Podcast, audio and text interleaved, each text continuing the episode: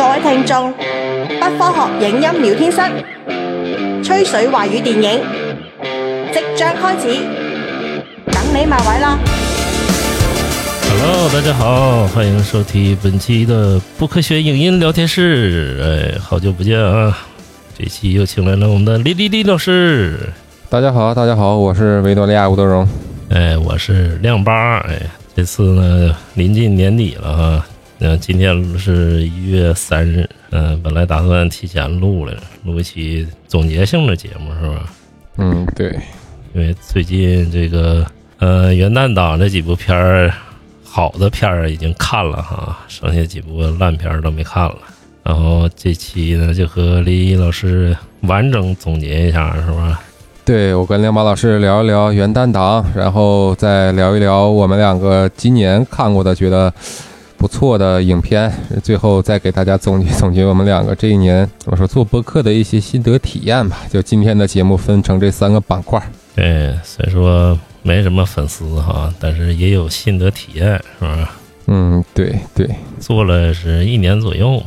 那咱们先开始说元旦档吧，哈，两部大片儿啊。对，两部大片儿，对，咱先说好的呢，还是说坏的？这很难很难选呀。咱们两个对好坏的标准好像不太一样。对对对，映后咱俩交流了一下哈，嗯，标准不太一样。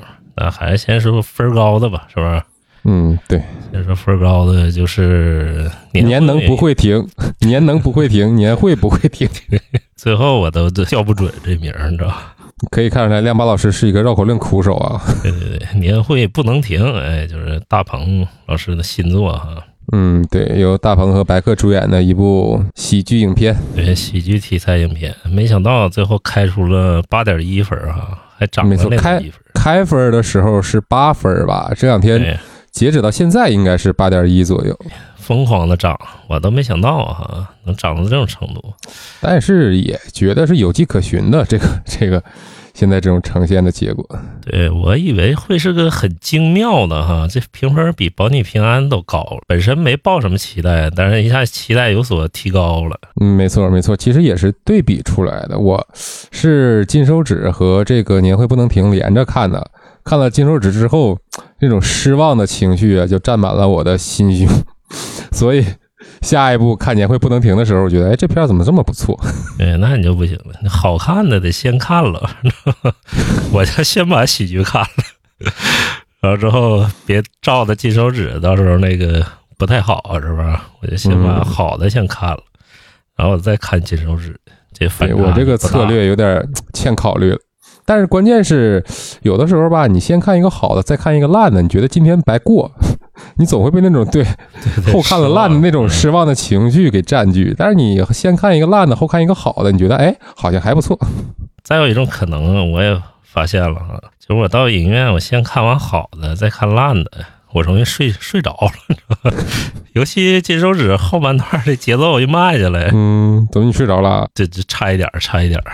你应该不是跟这个没有什么大关系。我感觉怎么讲，你应该是人到中年，到了那种看电视能睡着的年纪了。哎，不光我自己，我身边都哈气连天的，而且而且人家也不是连看两场，我前排、旁边、后排都哈气连天的，知道吧？金手指确实相对，哎呀，法林，咱们说回来，咱们先聊一聊这个，对，年会不能停。对我反正发觉这个片儿是很切中当下时代这个脉搏的一个片儿哈。没错，没错，这宣传语不也是吗？打工人的嘴替啊，怎么着？之前也是为什么就是华语电影很少有这种职场的这种题材呢？嗯，我觉得一个是职场环境、职场文化吧，可能之前没有形成一种很好的流行趋势。嗯嗯，今之前大家上班其实更多的是一种，你咱们也聊过好多次嘛，就是电影它是作为社会的一个载体，它呈现的这个文化是跟社会的发展息息相关的。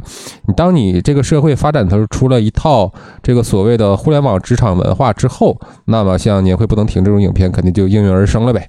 再加上这几年大家对于什么九九六啊、加班福报啊这些词都有很深的一些意见和看法，所以说对这这部片子拍出来了，还能挺能获得打工人们的共鸣吧。而且这个是带有反讽性质的哈，因为之前对咱们的职场剧都是什么 Office 里谈个恋爱呀、哈，杜拉拉升职记呀、对，都市都市精英，就是可能会有这种感觉。对对对，都市精英啊，哈，要不然给你搞一个白领的哈这种剧，这部电影就一反常态啊，搞出了一个讽刺性的喜剧哈。对，这个其实也是挺让我惊喜的一个点，就是说你在华语院线多久没有看到一个讽刺型的喜剧了？影片其实讽刺的地方是非常独到的啊，有几个词儿咱们平时上班的时候经常能听到啊。对齐颗粒度，找好抓手，形成一套组合拳。对，然后各种的什么英文名啊，我那时候就是入职的时候老不懂，哎，为什么要起个英文名啊？说哪个公司都起个英文名。我也不和外国人谈生意啊，这公司为什么要起个英文名？对，取英文名或者花名，这不也是被大家一直诟病的这种职场文化吗？然后那个年会不能停，其实咱们两个有一点分歧哈。嗯，对，亮八老师先来聊一聊你的观点和看法。对，因为我感觉这个片儿的评分有点偏高哈。有可能是就是大家观影的时候有点太情绪化，或者说是正好切中了那个点，你感觉是很好笑哈。但是我感觉就是影片的艺术价值啊，或者说是流畅度啊，或者是节奏啊，没达到那么好的程度啊。对这个其实我也是赞同的。对，最起码是没有《保你平安》那么好，因为《保你平安》在作者表达上和喜剧程度上达到了一个很好的平衡。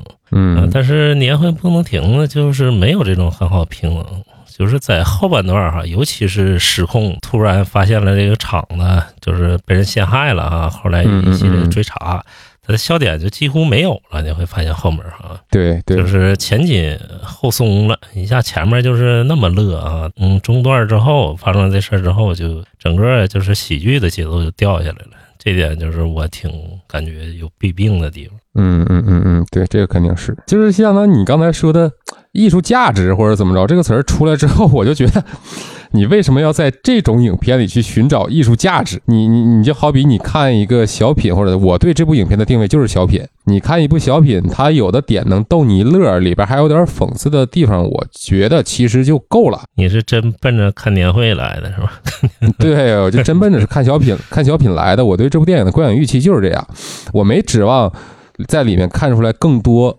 很深刻或者是辛辣的讽刺，我没指望这个，就是说他现在的呈现，嗯，他现在的所谓的讽刺力度吧，对吧？嗯嗯，我觉得其实是到位，嗯嗯。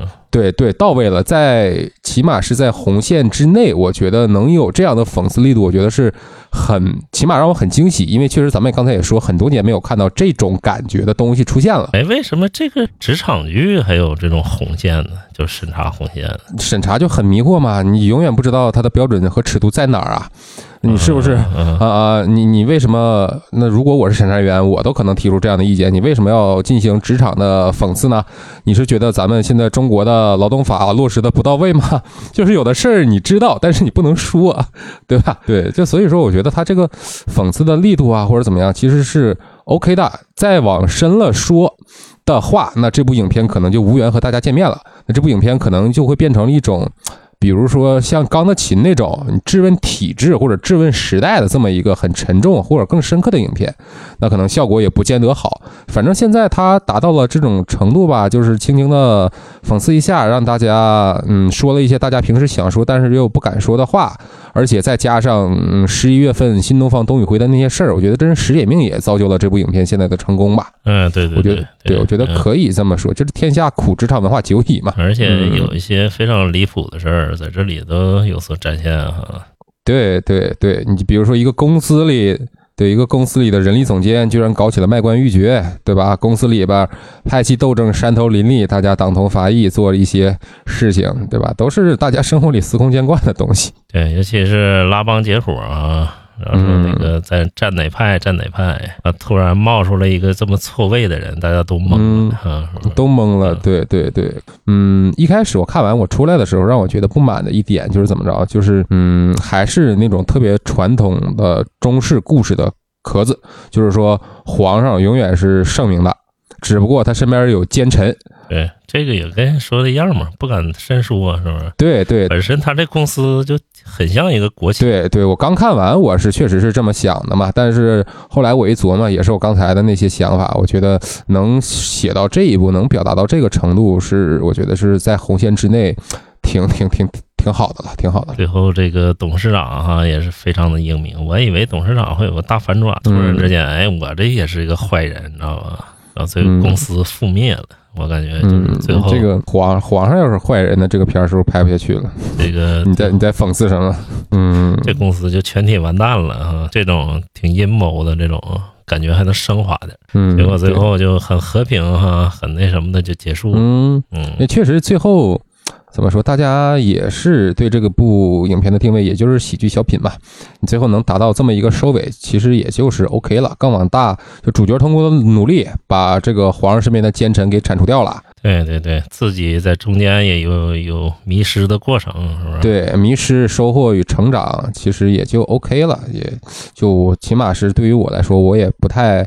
当然，我希望能有那样更辛辣、更现实的影片，但是我也不怎么在这样的环境里，我也不怎么奢望。嗯，你就比如说，要更辛辣一些，九十年代的那个黄建新，他还是一个辛辣的导演的时候，他拍那些东西，啊，比如说什么黑炮、黑炮事件啊嗯，对对，就这些东西，你就是我觉得，就起码是最近几年一段时间吧，就不会再看到那样辛辣而又深刻的表达了吧？对对对，再加上可能导演也没想那么深，是对，然后再加上就是元旦这个档期，呃有些东西你也不能让打工人太失望，是吧？对你嗯不能说元旦档期，你不能说拍出来让大家看了添堵啊。对对对，这个重要档期重要的影片呢，肯定不能是太黑色的东西啊，嗯嗯，就是在这尺度中间嘛游走啊。但是我感觉还是不值八点一分啊，我个人感觉。对八点一。这个确实不值，我在我心里它可能值一个七点三、七点四，对对，就这样，它是一个挺不错的、挺中规中矩的一个呃小品吧。对，对对上八是多少是有点夸张。反正也不能说比三大队高哈，就是完整性上啊，然后包括整体制作啊，你发现它整体制作也是非常简单的，是吧？一个小土司的一个东西，嗯、大多数景啊也基本上全是搭的啊，实景很少。实景很少，对。但是这也是我觉得这部片子怎么讲巧妙的一点吧，它就是用这种很小投资、很小成本的方式，把一个故事讲出来了，讲的还可以，我觉得就就就挺不错。对，董润南其实有一个好的地方，就是它里面有很多桥段是创新的啊，你就看就是整个。呃，它升职的过程，然后还有介绍人人物出场的过程，它是一种那个很桌面的花的手段哈、给呈现出来了。其实也是符合这部影片的调性嘛，就是通过就桌面手机这种职场的感觉，对对对吧？给你给你带上来这些人物的介绍，而且是最让我惊喜的一点就是，本来我会以为他，嗯，其实这部影片的设计是应该是这样的，就是说，一个与这个环境格格不入的一个纯真的人进入到这个环境，因为身份的错位。嗯，造就了一些啼笑皆非的事情。这样的设定，其实咱们在很多作品里都见过，对吧？嗯、对对对，嗯嗯，对，嗯其实我在最初半个小时的时候，我挺担心他这一招用到最后会让人腻歪。嗯，对对对，嗯，但是他虽然他用的都是这一个招这一个招数吧，这一个核心的思路，但是他通过不同的方式来展现出了一些情节和桥段，就让人觉得还挺惊喜的。就比如说中间大鹏饰演那个庄尼湖，他在给人各种点名，就是那种你你有没有印象？对，大家都以为。自己要被裁员了嘛？因为他的点名，但其实他是为了熟悉同事们的名字。那这个对这种其实根源上就是创作手法上还是一种错位嘛。但是他把这种错位，嗯，用了几种不一样的错位的方式，让这种情节能嗯玩起来，或者是推进下去，我觉得也挺不错。对，而且最重要的是，这个大鹏的角色，他心理上是路程上有变化，人物是有层次的？这个是很少见的。就是最怕是一个扁平直的人物，心理上也没有层次，就类似于开心麻花哈。这对对对，人性格什么样的啊，最后就变成什么样了。但大鹏这角色是内心中间是有挣扎的，哈，一度也有迷失啊，一度也嗯就是也找回了自己的正义啊，然后一度也有胆怯，也有害怕。这人物是挺丰满的一个人物，对对对，比白客那个人物其实要丰满许多。嗯，其实怎么讲，白客这个人物他的存在感或者是功能性，其实没有那么的强。嗯，对对对对对，尤其是那个还有庄大飞饰演的那个潘妮，对，他们的对对对存在感其实和功能性都没有那么的强。对潘妮是最弱的啊。就是嗯，整嗯体人物我感觉也没有他大差对不差区别啊对区别不是那么的大。但是白客那人物还有点心理过程，比如说他从那个最开始随波逐流啊，嗯，号称还是职场能人，是不是？就是万金油那么一种角色，然后说最后有一个非常大的一个转变啊，嗯，对，白客就小心翼翼，谁也不敢得罪，在职场的夹缝中生存的这么一种很典型的，对吧？普通员工嘛。对对，像极了咱们嗯，对，就是职场里的普通人。对一模一样。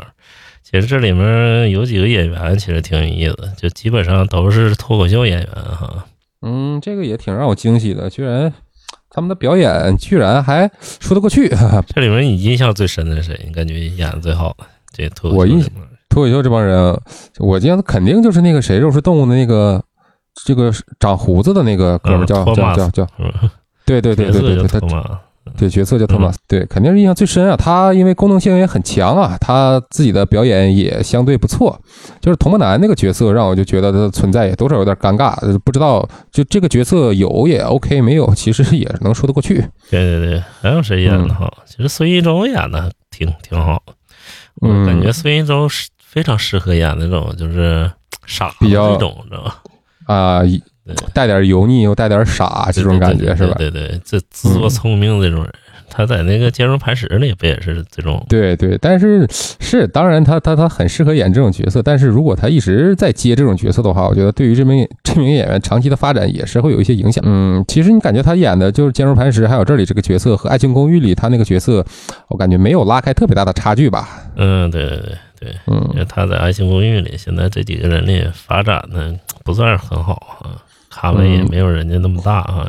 但其实也 OK 嘛，也是在行业里努力的做一些事情，对吧？这个就就就很 OK。嗯，你感觉就是后半段儿整体上就是年会不能停这个它调嘛，尤其是最后一场戏哈，嗯我感觉控制场面控制啊的整体这这个进度啊节奏啊都非常乱，就是最后年会那场戏，本来是重头戏嘛，是不是？其实最后那一场怎么讲，就是一个收尾吧。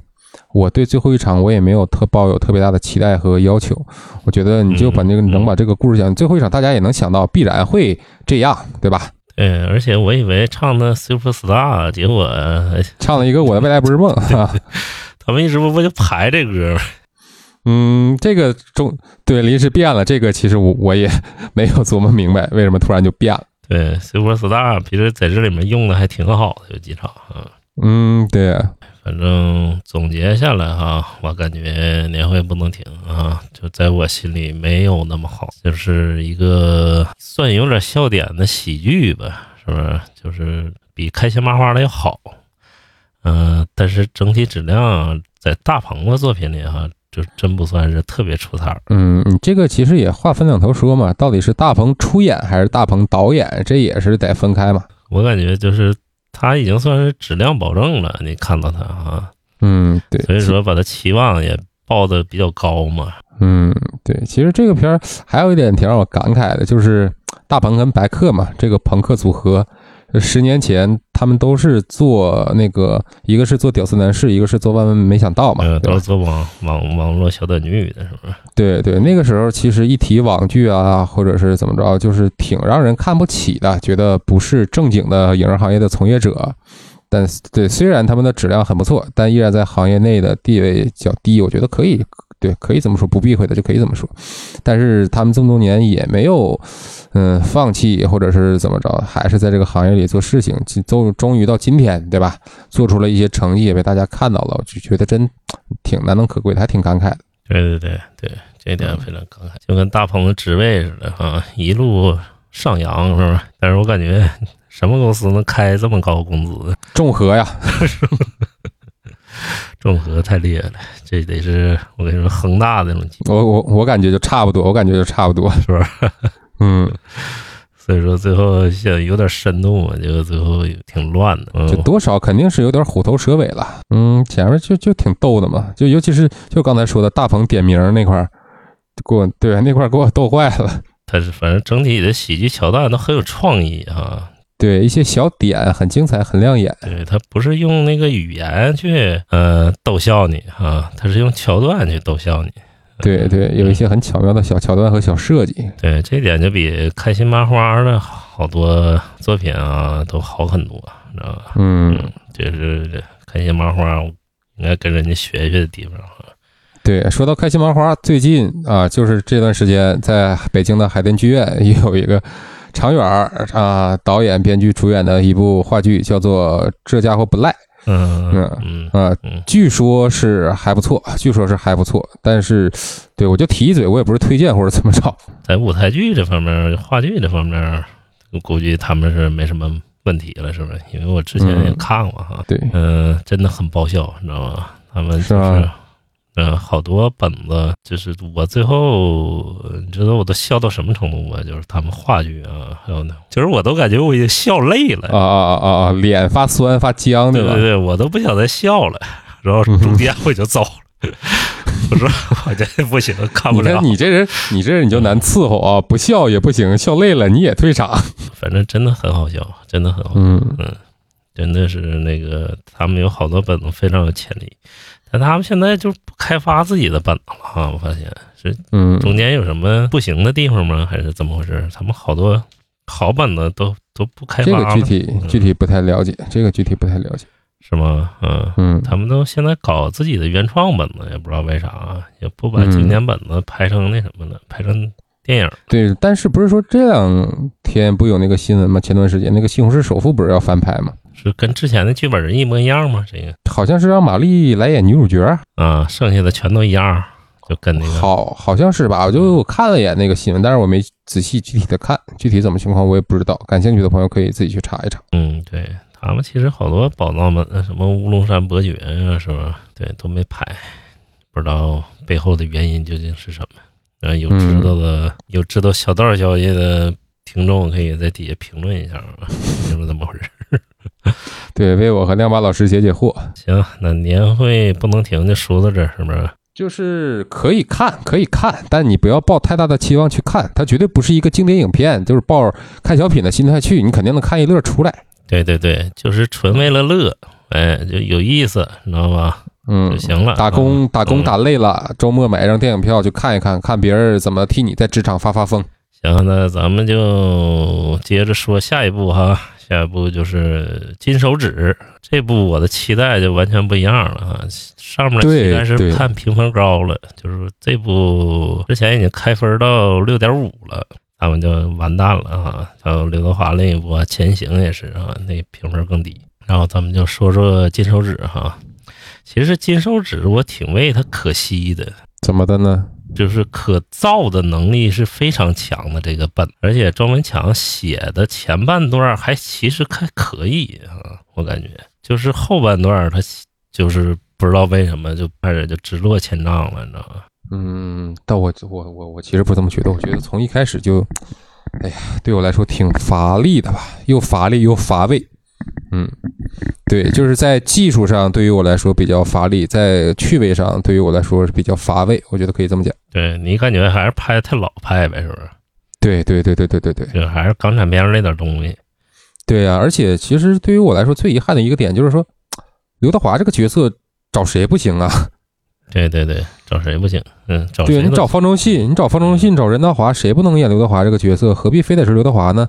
那你你你就打出时隔二十年，他们两个又又合作的噱头。我本来以为对吧，戏份可能差不多重，但是最后就就这啊，就让我让我非常非常非常失望。嗯嗯，戏份其实差了很多哈。其实我感觉这部片儿也让刘德华克制着演，你会发现刘德华演的非常克制啊，就非常他能拔尖儿的地方他都不拔尖儿啊。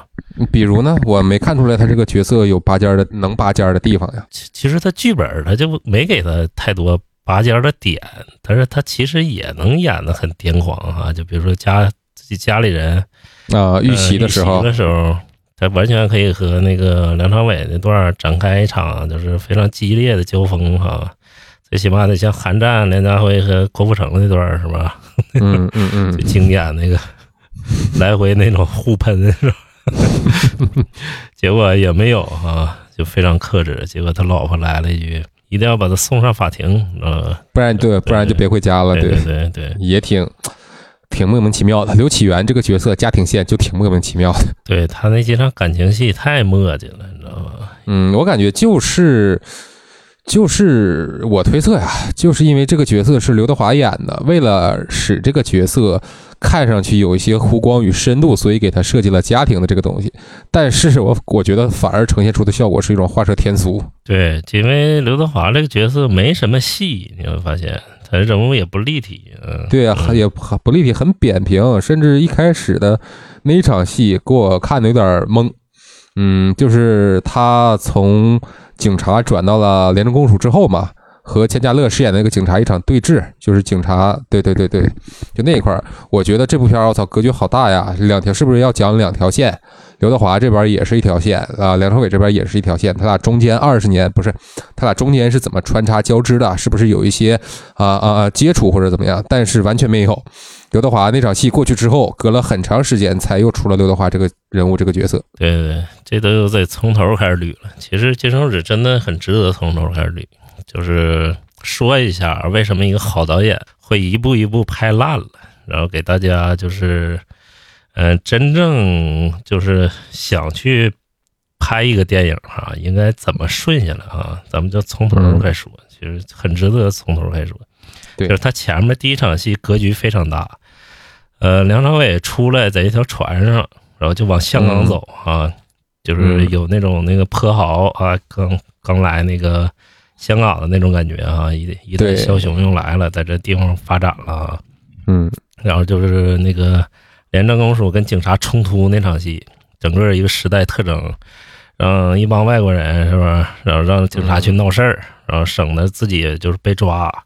然后钱嘉乐就是一个被怂恿的警察，进去就跟那个廉政公署在警局里一顿大战啊！嗯，打砸。对对对对，打砸抢啊那种就场面，然后结果只是交代了一个时代背景。没错没错。然后把格局再延伸的大一点，结果就是什么都没讲啊，只讲了一段这个戏，然后出来了几个字儿，说了什么东西呢？就是呃，当时香港政府在廉政公署成立之前，就是把所有的就是贪污的警察的人都给赦免了，是不是？嗯，对对，截止到哪个日期之之前才抓，那个日期之后就就就不管不闻不问了，不管了，对对对，就不不然不然矛盾嗯太尖锐了。对对对，然后要不就是你之后就不贪污了，是不是？之前的事儿就一笔勾销。然后就是，其实他那段交代的背景，就是说，就是大家看的云里雾里哈。他其实交代背景是廉政公署这时候矛头就调转了，就是嗯，从查警察开始查一些商业上的，对吧？对对对对，就开始查商业罪案了，你知道吧？就专门针对商业罪案了。哎，这时候看到这个梁朝伟的角色了，程一言是不是？嗯对，程一言，嗯，程一言讲他一开始讲他怎么发家，然后他其实一开始也没想就是做那种那个，他想做房地产啊，对对对，然后他后来发现，哎，做炒家比他做房地产来钱更快，是吧？嗯，就是那个谁呀，曾剑桥，就是任达华饰演那个角色跟他说的嘛，就是做什么房地产呀，做这个不比那个来钱快吗？对对对，做房地产赔死你啊，是不是？做设计师，嗯然后之后他就放弃了自己的梦想了。本身他那两天哈、一一天只是一百块钱，然后最后还拿那个打赏小费了给那个服务生，然后结果第二天就他因为这事儿赚了一百万之后，然后这不不是因为这这事赚了钱之后，就任达华就给了他一百万，是吧？嗯，就是一个蜕变嘛，而且是没多长时间那个事儿。就说情节发展到这儿，我感觉格局都非常大。我感觉欠缺的点其实，嗯，怎么？当然，梁朝伟诠释这个人物啊诠释的很好，但是就是咱们回归到剧本层面，就是这个人物本身，我其实没有看到他的一些怎么讲蜕变吧，因为确实给的太快了。从从他一文不名到成功的这个过程太快了，你没有看到他，嗯，是的，呃，剧情中给出来了，他喜欢房地产，他想干房地产，对吧？但是任达华一说，他就放弃了自己的梦想。你没有看到这个人，就是比如说像拉斯蒂涅那种角色，他是如何在这个冰冷世界碰壁之后，他觉得要成为一个阴暗的人，要和这个世界厮杀。他的这个转变其实没有呈现出来的，就是说，你，这个这个过程很快，他马上就成了一个完全体的成一言。对，我觉得这一点是稍微有一点点遗憾吧。对对对，就突然一下人就变得癫狂了哈。嗯，对，其实那里面有几个桥段，就是赵文强编的挺好的，就比如说审讯室那个桥段哈，呃，就是嗯刘德华带着一帮廉政公署的人去那个大楼里，能有一百多号人哈，请一个人去喝茶去啊，最后路过的时候八个审讯室，然后这几个角色分别带出来，这这这桥段其实非常非常好，你知道吧？是是，嗯、这这很经典的一个好的桥段。但是到后面就是没这么再精彩的桥段了？嗯，后边对庄文强的这个无无论是剧本的控制力啊，还是画面的控制力，我觉得可以说是一泻千里。对对对，然后之后从审讯的过程中把这人物都给带出来，中间是穿插叙事的啊，对，穿插着闪回的叙事。对，穿插闪回叙事，这个非常巧妙啊，嗯，就是不是平铺直叙，也不是那个那种枭雄传统枭雄片儿，就是你的就是讲你怎么发家的一条线啊，嗯，顶多再加上那个警察追查你的那条线。当然你你说这个是很巧妙，这个当然我也承认他这种方式是很巧妙，但是他巧妙的同时又带来了一个尴尬的问题，就是。嗯，你刚才说那三个点，它都有所呈现，但是它都没有呈现的透彻与到位。就是枭雄发家的过程啊，他这个人的蜕变是，嗯，给了，但是给的够吗？不太够。就警察查案，就廉政公署刘德华这边啊，在追查，嗯，你感觉是也是给了，但是给的好像也不太够，甚至破案的过程也有点那种灵光一现、拍脑门似的，给给所有东西都给了，但是给的都不太都不太够，就很隔靴搔痒，就这这这对，这就是我的感觉。对对对，他就是，嗯，他的创意是在，你知道吧？但他没执行到位，你就感觉是这样的啊，周文强。对，然后之后就是他建那个群戏的时候也是一样，你知道吧？嗯。整体的群像是建立起来了，但是每个人的群像哈，你能记住的人，嗯，嗯。任达华能记住一个，但是他的性格其实也不太也不太明显，对。对，然后像白芝演那个古王冲，你知道吧？嗯，长得有点像岳云鹏啊，哎，对对对，就是你表面看他的性格建立起来，但是也不算是说是很对，稍稍微扁平。这里边我感感觉性格最丰满的人物，甚至都不是程一言，就你刚才说那些配角都不提了，性格最丰满的，甚至都不是梁朝伟饰演的这个程一言，而是蔡卓妍饰演那个张嘉文。对对对对对，他是性格最丰满，他遇到的事儿，哎，把他都给转变了，你知道吗？对对，没错没对他是有人物，层次在的，你知道吗？对，嗯其余的人物就毫无层次可言，我觉得。对对对对，蔡卓妍从那个啊喜欢梁朝伟啊，到伤心呐、最后发现梁朝伟拿他当个工具啊，是不是？嗯，对啊，对啊，他的这个失落，他的这个遗憾，对吧？就就他的变化，这个弧线很饱满。对对对，很饱满。然后结果梁朝伟那条线就比较直。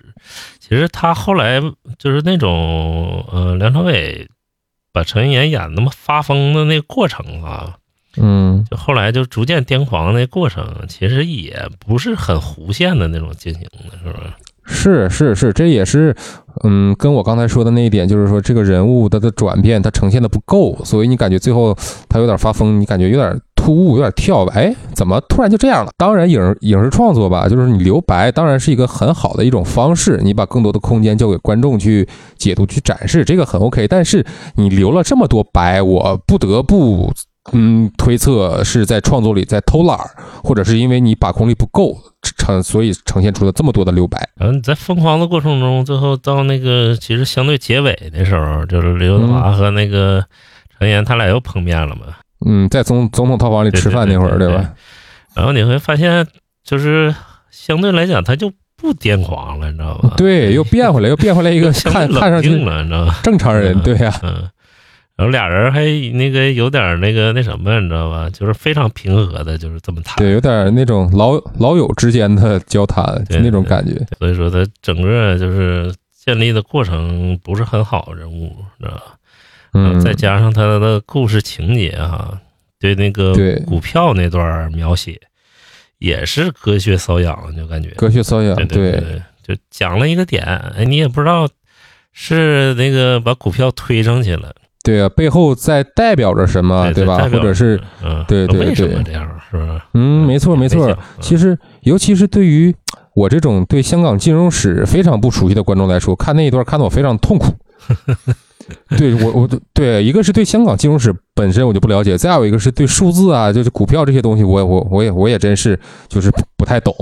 嗯，就是所所以说他们在那个炒股，我我当然知道剧情功能想表达什么，但是我就觉得我真的是让我很困惑，真的是呈现出来的让我很困惑。对对对，本身它就有旁白啊，就是比如说程一言有几段旁白的，你知道吗？嗯就是那个桥段嘛，就跟王家卫那种自述啊旁白，然后结果嗯到了股票那段时候，这他他其实完全可以靠旁白，就是讲述一段哈，对对对，对，有那种打破第四堵墙那种，就跟大空头一样啊，突然出来就就讲一段，说这个是究竟是怎么回事儿，然后观众哎知道，对呀、这让大家别这么迷惑。嗯对，而且他还不讲，不通过语言叙述，他只通过字幕，知道吗？对，而且那个字幕这样也让我很难受，那个字儿太小了。对，而太小也太快，你知道吗？嗯，还没读完呢，马上没了，你知道吗？嗯，看的很累。嗯，然后那个这这里面就是庄文强也提到了这一点嘛，说为什么不说？他说这这事儿如果深说的话，就股股票这种技巧如果深说的话，他说可能会讲的篇幅太长，说有可能啊三天三夜都讲不完。他说他嗯只不只是呈现一点儿，就不能再嗨三天三夜了呗。对所以说他就控制住了，没没没把这个这个东西深挖下去。嗯，但是是你不深挖当然 OK 了，也为了市场考虑。但是你你这不深挖的前提下，是你得把这个事儿讲明白呀。嗯，他其实几件事儿都没讲明白。他后来就是卖那个大厦呀，啊，一买嗯一卖，中间他不获利嘛？对，然后他跟那个富二代中间，何公子，对对，何公子中间，呃，为什么起冲突？是吧？这段嗯，儿其实，我也看得不明不白。对呀、背后他们，对他们背后是怎么玩的？他们安的都是什么心思？他是怎么坑别人的，对吧？这些也都没有太讲明白。这些其实都都都也都是次要啦，我觉得是在所有没讲明白的事儿，可以是第二梯队。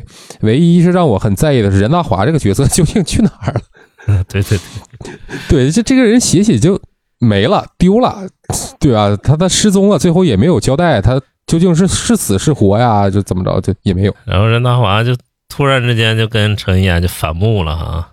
嗯，嗯，他俩本身就是非常好搭档，呃，感觉还那个彼此互相成就嘛，是吧？对啊结，果这突然之间就反目，我都没想到他能反目，我以为他跟白芝就古王冲的角色能反目，你知道吧？然后任达华反目了，对，就是还是就是你刚才说的那一点，他要讲的东西太多，他们但是他没有找到一种很好的方式把这些东西娓娓道来给大家呈现出来，对对对就，导致现在就很多线索很多，事件很多，人物很多，但所有东西都是一盘沙，他没有一个一个串儿给它串起来。嗯，对对，其实前半段还倒好。就是从中间开始啊，哪段开始？就是就从那个股票大跌碰到股灾了开始，嗯，剧情就节奏急转直下，你知道吗？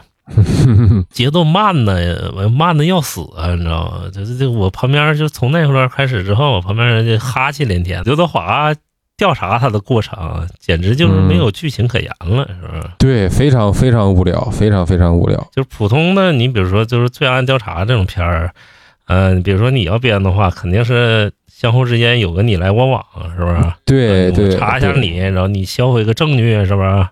然后让我没嗯查成，这么你来我往的。但是我发现后半段刘德华只是调查，对，只是对对，就根本没有什么实实实质性的进展和对于剧情的推进推进。对，没错没错，嗯这个就没有。对，后边那节奏一下就拖下来了，就是我身边人基本上都是都是快睡的状态了，我也嗯一度之间就快睡着了，中间慢到什么程度啊？嗯、他得有两三分钟吧，没台词，然后说只是描写人物的细节，拿个什么东西，你知道吧？那半天也没台词，就是这么那个推进剧情了。那你想想能不慢吗？后面嗯调查的横跨时间也长，然后我就看着梁朝伟，呃，上法庭了，然后又被放了，然 后又上法庭又被放了，中间法庭戏也什么都没有，是吧？嗯，也很无聊。直接人家就告诉你证据不足，嗯，对，所以我感觉这部片儿它就是，哎呀，成也梁朝伟、刘德华，败也梁朝伟、刘德华。如果没有刘德华，或者是单请一个人来，你就捋着程一言讲，对吧？他如何发家？他发家了之后啊，可能第三幕你再讲是有人来如何调查他，或者怎么着，就调查那条线就可以往后放嘛。因为程一言是绝对的主角，对吧？你就突突出他写他就 OK，要不然就程一言往后放，你就写刘启言是这部片的绝对主角啊。对，他是怎么克服艰难险阻来调查这个程一言的？嗯，现在你就是两个事儿，其实很难捏到一起去，但是要硬生生把这俩事儿捏到一起去，又请了两个这么大的咖来演，就导致现在这种四六不靠的呈现结果呗。或者说是你就是要不就都是插叙，前面也是插叙插的那么精彩啊，嗯，完了之后那后面就不插了，哎，突然之间不给你插了，对，开始顺序讲故事了。对顺序讲故事，这帮人物的故事也都没了，嗯，嗯，对，啊到中到三对啊，到三分之二的时候，那些很精彩的配角不全死了吗？对，全死了。这里面为啥嗯说庄文强比较重复自己，就是手法比较老派啊？它里面好多桥段都是重复以前他用过的桥段，嗯，比如呢，你给大家讲讲就。是最后杀人的那个桥段，就是嗯刘德华审讯梁朝伟嘛，然后梁朝伟把他亲信全给一一就全给杀了嘛，是吧？嗯他那个桥段在那个《窃听风云》里面也有，你知道吗？就是王美德在那个大肆发表演讲，旁边的他的亲信也都一一就死掉了，是吧？也是，嗯呃，再加上《无间道二》里面就是那个四大天王怎么死的那过程，就跟这是也是一样的，就是那个也是发表一个什么演演讲啊，还是说什么谁谁审讯一个东西，然后那个、嗯就是那个宁永孝不就把四大天王都杀了吗？什么那个呃韩琛呐，是不是？什么黑鬼呀、甘地呀、嗯一个一个怎么死的都体现了。就这个桥段他又用了一遍，哎，就感觉是哎，人到中老年就多少肯定有点枯竭了。对对对对，枯竭了。你这这这个又用了一遍，啊，怎么死？坐船死了，然后这面又被人嗯枪杀了，枪杀了，对，嗯，就这种桥段又来了。我当时说，哎呦，太重复自己，嗯，就是就是一种乏力感嘛，就是刚才说的那种感觉。就是剧本准备的不是很充分，就是他前前面有种错觉，就是他感觉开头他写的挺好的，你知道吧？嗯王，强因为也是编剧出身嘛，对，开头确实是像你说的那种感觉，一个大时代，对吧？就就就就有一些很宏大的感觉，但是没后边后边没兜住。他就是前面他自己也说，就是想把格局讲大嘛，知道吗？格局讲大，结果嗯到后面就是越讲越窄，越讲越窄了。对啊，这部片儿其实我我我真觉得拍个剧都比拍个电影合适。拍个对拍个剧很多事情能说明白，你拍个电影很多事儿讲也讲不明白。而且我在网上看了，就是有很多朋友们、观众朋友看完了之后，其实是觉得是审查的问题或者怎么着。这个虽然我也反审查，但是我还真得为审查说句话，在这儿，就是它呈现的技法它有很大的问题。所以，对对对，哪怕就没有审查，让他放开了讲，我觉得庄文强也未必能把这么一个属于啊程一言的或者真实案、真实事件改编的这么一个电影能能给讲好。对，其实这个故事是非常精彩的，要改的话，你知道吗？改的能特别好，又有凶杀，又有商业股票的元素，对，又有时代风云，对对对，随便，其实你放个大陆导演，如果说是拍这个，就是其实也能讲的挺好的，因为他本身故事就很丰满了，你知道吗？嗯，但是庄文强就是太重复自己的手段了，也有可能跟他这个命题作文有关。嗯，真的让我看的，我真的觉得心里难受。重隔了二十年，这俩人重新合作，居然弄了这么一个东西，我真甚至真的不觉得，不觉得呀，不如重拍《无间道》，让他俩一个演韩琛，一个演黄警官的。或者说是那什么，还不如当年那个他拍《无双》的时候，把他俩找来，是不是？对对呀、梁朝伟演的周润发的角色，周润发对那个谁演，对对演那个郭富城城那角色呢，是不是？对，完全浪费的阵容。其实跟他那个命题作文有关系。为什么说他命题作文？他当时是跟杨受成，你知道银皇老板嘛？嗯杨受成就这几年对那个导演的创作者就都比较好，他老是想那个拉拢这帮人，然后说给他拍电影嘛。呃，包括之前那个韦家辉也是，韦家辉那时候拍《神探大战》是因为要拍那个《大时代》嘛，你知道吧？然后杨受成说你拍《大时代》版权我已经拿回来了，说你就拍电影版吧。然后那个韦家辉说，哎呀，那给别人拍还不如自己拍呢，是不是？就拍吧。嗯那拍结果就拍出《神探大战》了，然后这个也是，这个也一样，你知道吧？就是庄文强有一天和那个杨受成，他俩就看那个杜老志那个香港一个舞台剧啊，嗯呃，毛俊辉拍的，毛俊辉是香港这个舞台剧非常有名的一个教父级人物嘛。呃杜老志就是一个相当于香港最著名的一个夜总会，就是当年八九十年代各色人马就都在那里，呃，非常复古，跟那个题材非常像。然后说那个。嗯那个他们就是晚上一起庆功宴的时候，就是庄文祥自己心里有点刺挠了哈，就是说那个他就感觉这剧本，你说为啥不找我写，你知道吗？他说我好想写这个剧本，然后那个杨受成就说你就是搞嘛，搞一个别的八十年代九十年代题材的，然后说那个搞出来拍电影嘛，你知道吗？周文强就开始写这个剧本了，写这个剧本，当时正值《无间道》二十周年。然后他就问那个梁朝伟和刘德华了，给他俩都打电话了，说那个二十年了，然后说好久不见了，说那个能不能大家再组合一下，一块拍一个。然后那个梁朝伟说可以啊，可以啊。然后刘德华愿意来吗？然后刘德华大爷说我我也愿意来。然后结果就一拍即合了，这事儿就成了，你知道吗？然后杨杨受成的钱也到位了。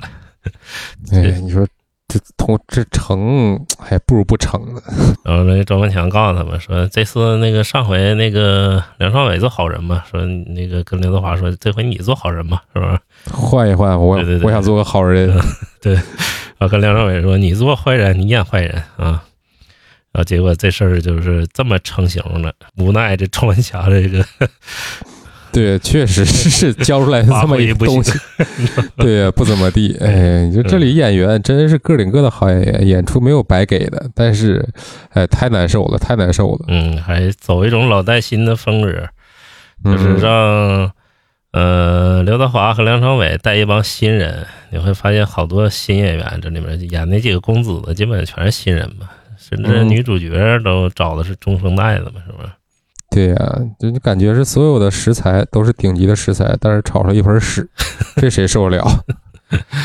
对，结果就呈现成这样。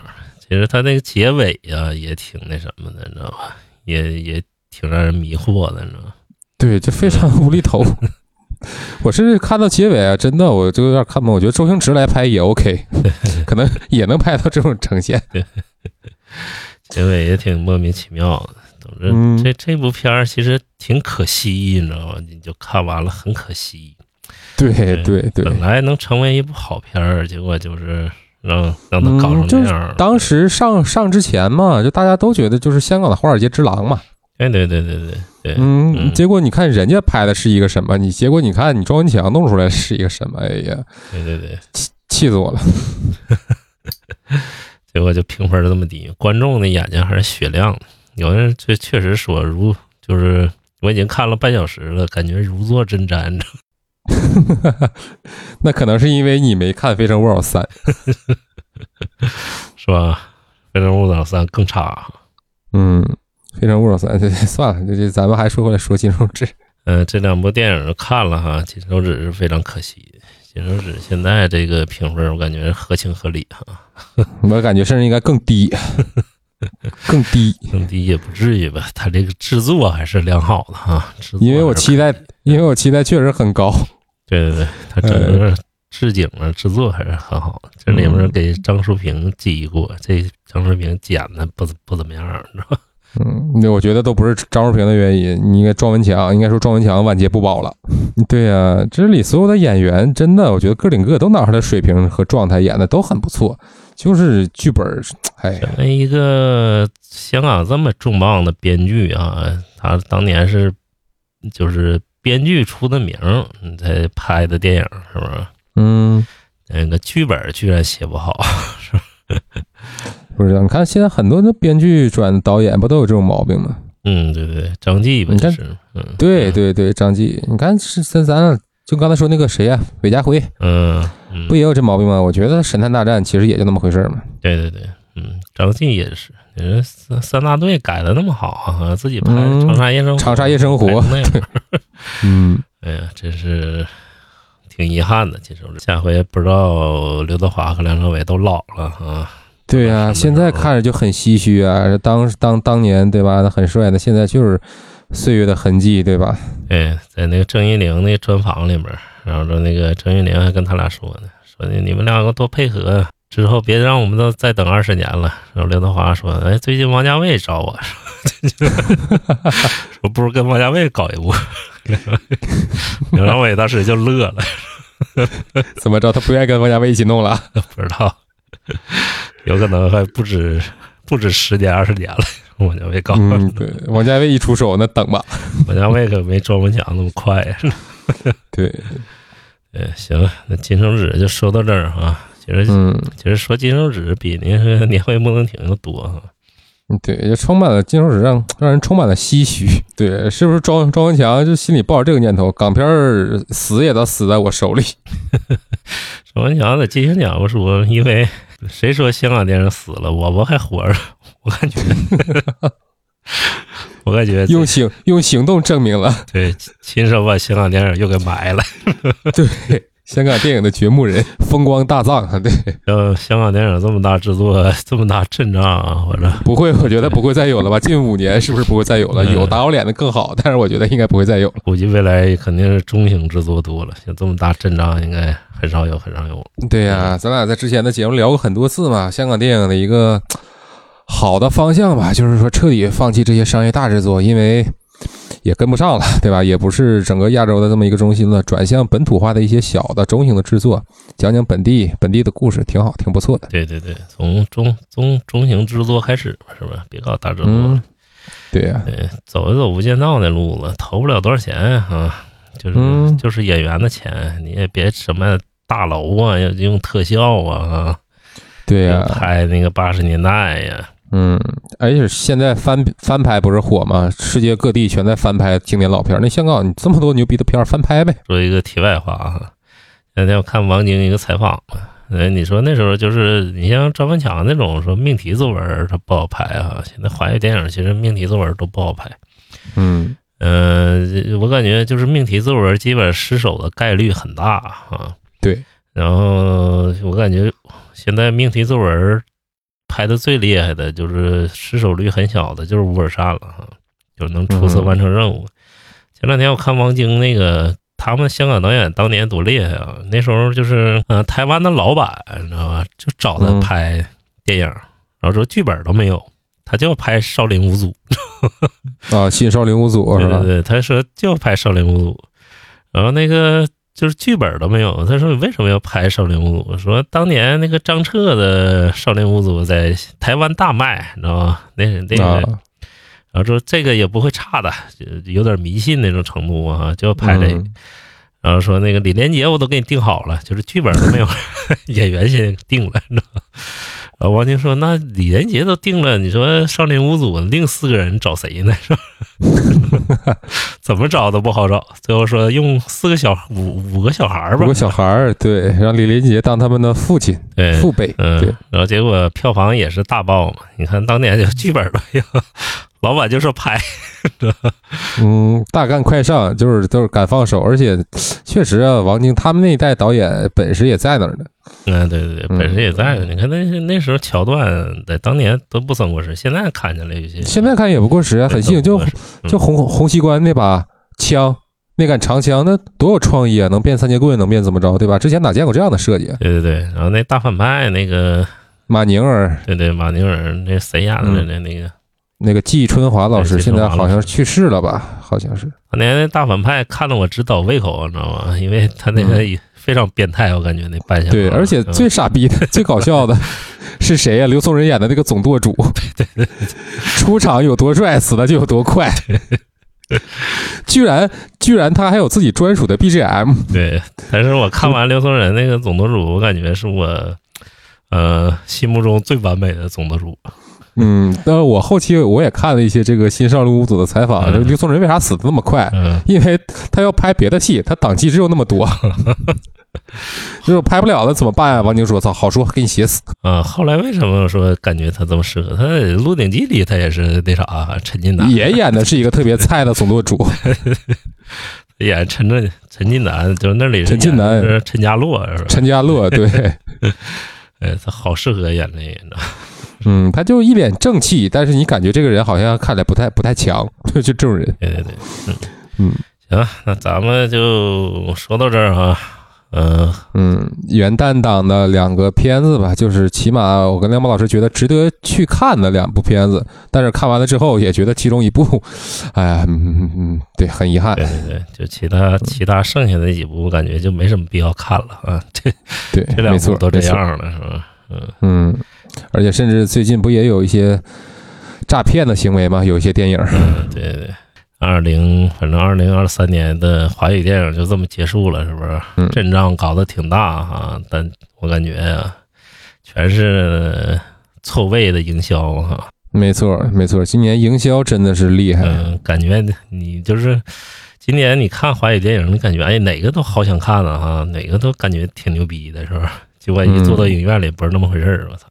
对 对，对，尤其这个元旦档那几部啊，真是嗯，而且今年确实是外国片儿少。前几天我我跟梁宝老师还看了看那个数据，今年好像整体、呃院线票房是五百八十多亿吧？对对对，好像对嗯国产是占500多亿了对，五百多亿，完了国产是占了四百多少，占了百分之九十左右。对四百多亿，嗯，嗯，对，这个数据当然是很好数，但是据看着好啊，但嗯是在疫情之前，嗯，这没法比。毛毛雨啊。嗯，那数据很好，但就是拿出点像样、质量过硬的东西嘛，对吧？对对，现在影视业还是稍微有点难，跟疫情之前比哈。嗯，也不不止影视业难呀，大家各行各业，对吧，都不容易。对，所以说年会不能停嘛，是吧？嗯，嗯、接着咱们就说说整体今年院线电影的一个评价吧，是不是？华语电影哈，对，嗯，今年我最记忆最深的台词，就是《永安镇故事集》的那句为华语电影勇敢一把，是吧？对，为华语电影勇敢一把。咱今年为华语电影勇敢了三十多次了，我看豆瓣儿 失望的次数真多呀。就是，呃，我和李老师，我俩说捋一个名单嘛，是不是？嗯就是好一点的华语电影，就是院线的，今天捋着呢。我感觉一开始想捋一个 top ten 是吧？嗯，排十部，后来我想 算了，太难了，太难了。甚至我跟亮马老师都不一样，亮马老师他自己捋的，他确实是今年华语院线的电影。我自己看了看我豆瓣那些标标标标记过的，我想算了，别兜捋华语的影片，我还放了几个外国片儿，拿老外的片儿来凑数了。你 真排不出来。你让我排最次的你看人家程一言，哎，到香港人都不唱英国国歌，爱国，对不对？爱国爱国底线不能变。今年看过最次的五部华语片儿，我能给你排出来，但是最好的五部，我感觉哎真难，真难为我。那咱就说从从低往高了说吧，是不是？对，亮马老师先来吧，展开嗯，说一说。其实我排了六部哈，就是鼓励、鼓励分儿了哈。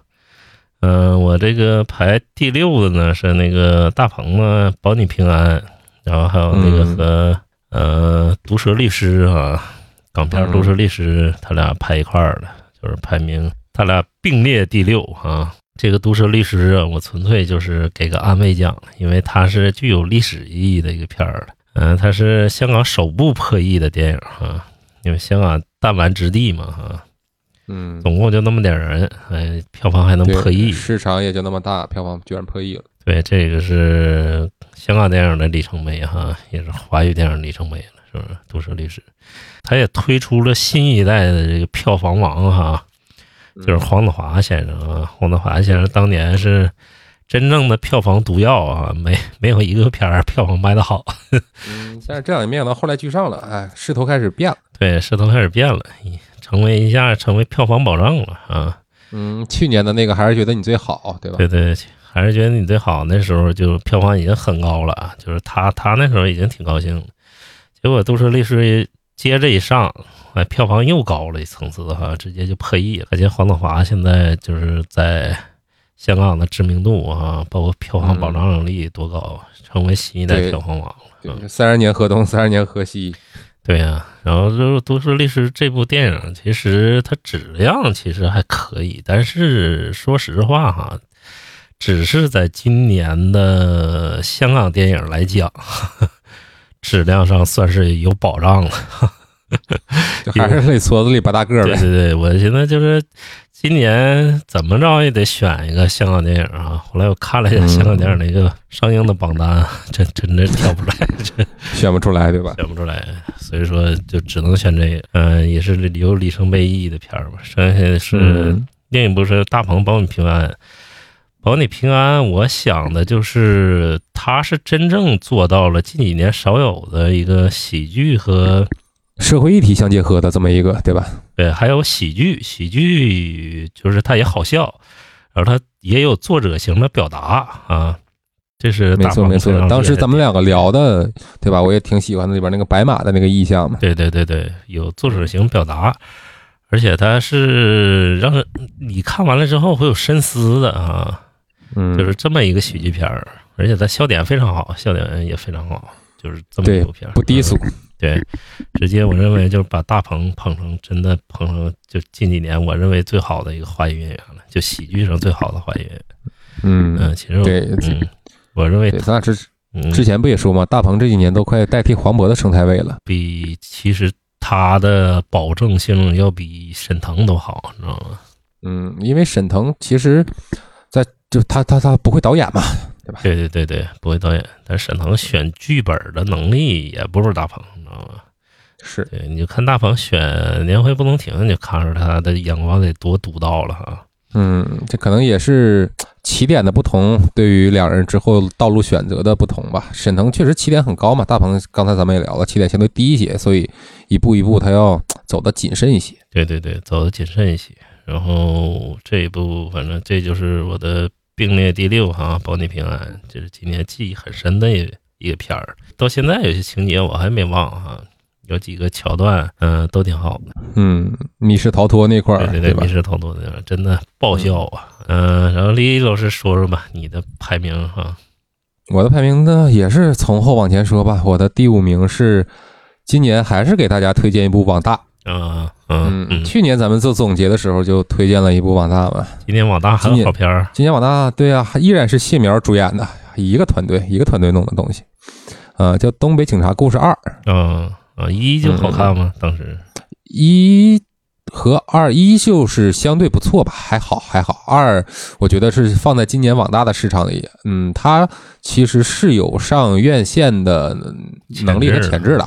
嗯对，我觉得可以是这么谈，因为刚才咱们也聊新少林五祖了嘛，对吧？谢苗在里边也演那个洪文定，演洪熙官的儿子，他当年也是作为一个打星童星出身，这么多年过去了之后，他我觉得他代表了当时那个年代的最后一丝荣光吧，我觉得可以这么讲不为过。他在那个东北警察故事里，他奉献出的那个打戏和演出，确实也都是硬桥硬马的，就找到了当时看那种港片的动动作片的那种感觉。嗯嗯，这他真的还虚心好学啊，为人很低调啊。嗯，是嗯是，而且他是只专注于功夫片儿哈，就是对，其实也是他自己的一个标签化和类型化，因为谢苗的，嗯，这也是客观的一个评价吧，能看出来他的文戏确实是水平一般吧，相对一般。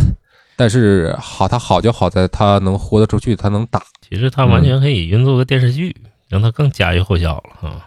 嗯，对。但是这个话也说回来，属于动作片的时代确实是过去了，只有一些小，因为动作片儿，嗯嗯，怎么讲？它确实是一个很特殊的一个类型片儿，很少有人能像九十年代，比如说陈木胜那个《精武英雄》，还有那个谁张探写的那个《一刀倾城》，能把一些动作片儿和一些时代的思考结合到一起。对对对，或者什么太极宗师啊、吴京啊，对对，这种空间也是越来越狭窄吧，都是大家都知道的原因。所以说你在嗯片子里加入的这些关于时代啊、关于个人的思考会少一些，所以说动作片儿就完全沦为了一种器官的展示。但是随着技术在发展，大家嗯想如果想受到这种想感受这种动作器官嘛，那又何必动作片儿呢？动作片儿的受众，我想大部分可能也愿意玩动作游戏吧，嗯嗯嗯，对对对吧？那动作游戏嗯能完全能够满足我们这样对于动作器官的需求，那可能动作片儿的受众就越来越小了，也是一个慢慢没落或者式微的一个影片类型吧。但是谢苗他们这个团队这帮人依然能拍出来很复古，嗯，对，很硬球硬马的动作，我觉得确实挺嗯让怀念的同时也挺感慨唏嘘的吧，就是这种感觉。今年这个出时间我也看了哈，我之前就听说了哈，这部口碑非常好，然后还是魏君子的团队弄的，是不是？对对对对对，然后再看看谢苗哈，最近专注于网大了，他他真的算是网大的一个大明星了哈，现在。是是，再加上明呃今年啊，这二零二四了，说目中无人无人会上会上院线吧，是不是？对啊，有可能说《目中无人二》会上院线，对对对，嗯。这就更加期待了哈。然后咱们接着往下说吧，是吧？嗯、这个就是我排的第五名了啊。第五名就是魏淑君导演的《河边的错误》。这个其实，呃，《河边的错误》也是矬子里拔大个儿了。我跟你说，今天 就是《河边错误》是非常风格化的一个东西。他呢拍的相对克制哈，因为之前都说魏淑君太张扬了嘛，这次魏淑君就拍一个收敛了一些，收敛一些，真正就是拍一个不是他编剧，嗯、就是他那个根据原著来的一个东西，所以说拍的非常克制哈。有些风格化的东西全是影像上的，然后可能有一些结尾上的还有臆想的段落哈，有一些这种东西。但我感觉一个新导演来说，就是执行到这一步，其实是非常的难的，因为他是有明星哈，而且还是胶片拍的一个电影。你会发现他也有些失误，在那个《河边错误》里，就是有些对焦哈，摄影对焦基本上对不上，因为大家都知道这个胶片拍摄的难度有多大哈。就是现在能拍得起胶片的，像诺兰呢，你知道吗？他会有专门的洗印厂，就是通过洗印厂，他能看着毛片儿，就每天晚上他能看，就是自己当天拍的什么样。但是魏淑君他就看不了，因为他现在就是全国范围内洗这个胶片的没有，嗯他只能通过就是台湾去洗，所以说他根本就看不到回放。啊，所以说，就是胶片拍摄难度非常大，最后呈现的还算都可以，包括演员的演技呀、啊，朱一龙啊，然后他原著的进行深层次的解读啊，然后到最后他的票房还这么高哈、就文艺片票房还破亿了，这个其实非常牛的一件事儿。就是今年咱俩也没说河边草木嘛，一直想说想说来着，是不是？对，那会儿我就我得病了吧？那会儿，对对对对，然后这次就是也没说，就是通过这次总结吧，再说一说河边错误。反正我感觉就是魏淑君今年两部电影都很让我震撼，我很喜欢魏淑君，真的就是年轻一代里，对，九一年的九一年的导演，对对，年轻一代里有这么强的控制能力的导演啊，这么、嗯，确实是不多见。对天马行空创意的导演确实很少见，很少见，很少见。所以说推荐这个哈，第五部推荐这个《河边错误》，嗯，然后有时间大家都可以看一看啊，确实是一个好片儿。那轮到我了，我这就没有六部，我这是五部嘛，嗯就是现在是第四个。嗯第四个的推荐就是《鬼家人》啊，关于我和鬼成为家人那件事儿。对，许光汉和林文宏主演的一部台湾同性喜剧惊悚 元素这么多的，对，这么多的一个影片。嗯这部，影片为什么会排上呢？我我都没排。对，这个其实也是那个时候咱俩聊过嘛。我们之前我跟亮马老师在一期节目里也聊过这部影片，就是我觉得这种纯粹的这种小而美的喜剧，我觉得这几年不多见。对吧？这个呈现的就很好啊，看了之后确实是能有会心一笑，很轻松，不宏大。他讲一个 LGBT 的议题呢，也能讲得这么轻松，我觉得挺不错的，也代表了一种特殊的气质吧。就是说你在祖国的宝岛，你能看到大家在讨论这样的问题，而且是通过这样的形式把这个东西呈现出来，我觉得还挺难得，让我眼前一亮吧。一个是议题这个主题让我眼前一亮，再有一个呈现方式确实很轻松诙谐。对对，温情喜剧了啊。对，讲一些生与死，对吧？讲一些 LGBT 的，你可能乍一听这个东西，你就会觉得沉重，会觉得尖锐，但是它就很取巧，用这种以小博大的方式，嗯，轻松幽默，把这个本应该尖锐或者是沉重的话题，很好的讲述了出来。而且元素还多啊，灵异是不是？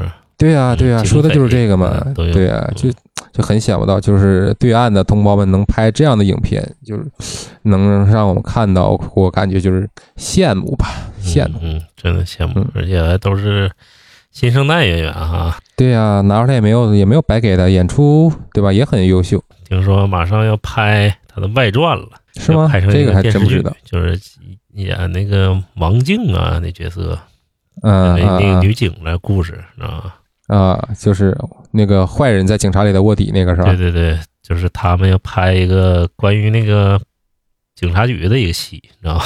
就外传，拍成可以到时候到时候嗯关注关注看一看。那这我说一说我的第四部哈，我的第四部是王宝强的《八角笼中》哈，就纯粹是有记忆点了，就是真的能记住。因为今年不知道为啥《八角笼中》没在任何奖项我奖项上得过的奖哈，但是我认为他是很有得奖的潜力的，包括影帝王宝强也基本上都没弄啊，都没提名。嗯，而讨论度这部影片讨论度确实不高。对对对，讨论度确实不高，但它完成度啊，然后包括整体的那个话题呀、包括最后深挖呀，我感觉最后都挺好的。嗯、为什么我也不知道为什么会出现这种现象啊？但是在暑期档里面，我能记住的也只有这一部，嗯、拍出了一部西部片儿哈，就是这嗯，对，很粗粝的质感。对，这种感觉很少见的。而且它的美术上啊，然后包括摄影上啊，都很风格化啊，这点也是非常喜欢。再加上王宝强演技出神入化，我感觉他应该嗯、呃更有资格夺影帝哈、比梁朝伟？梁朝伟这纯粹是就是补了一个奖，嗯从无名啊。所以说，《八角笼中》是个记忆点呃非常多的一个电影，就是某些桥段嗯到现在还印在我脑子里，这就是一个很难得的一电影。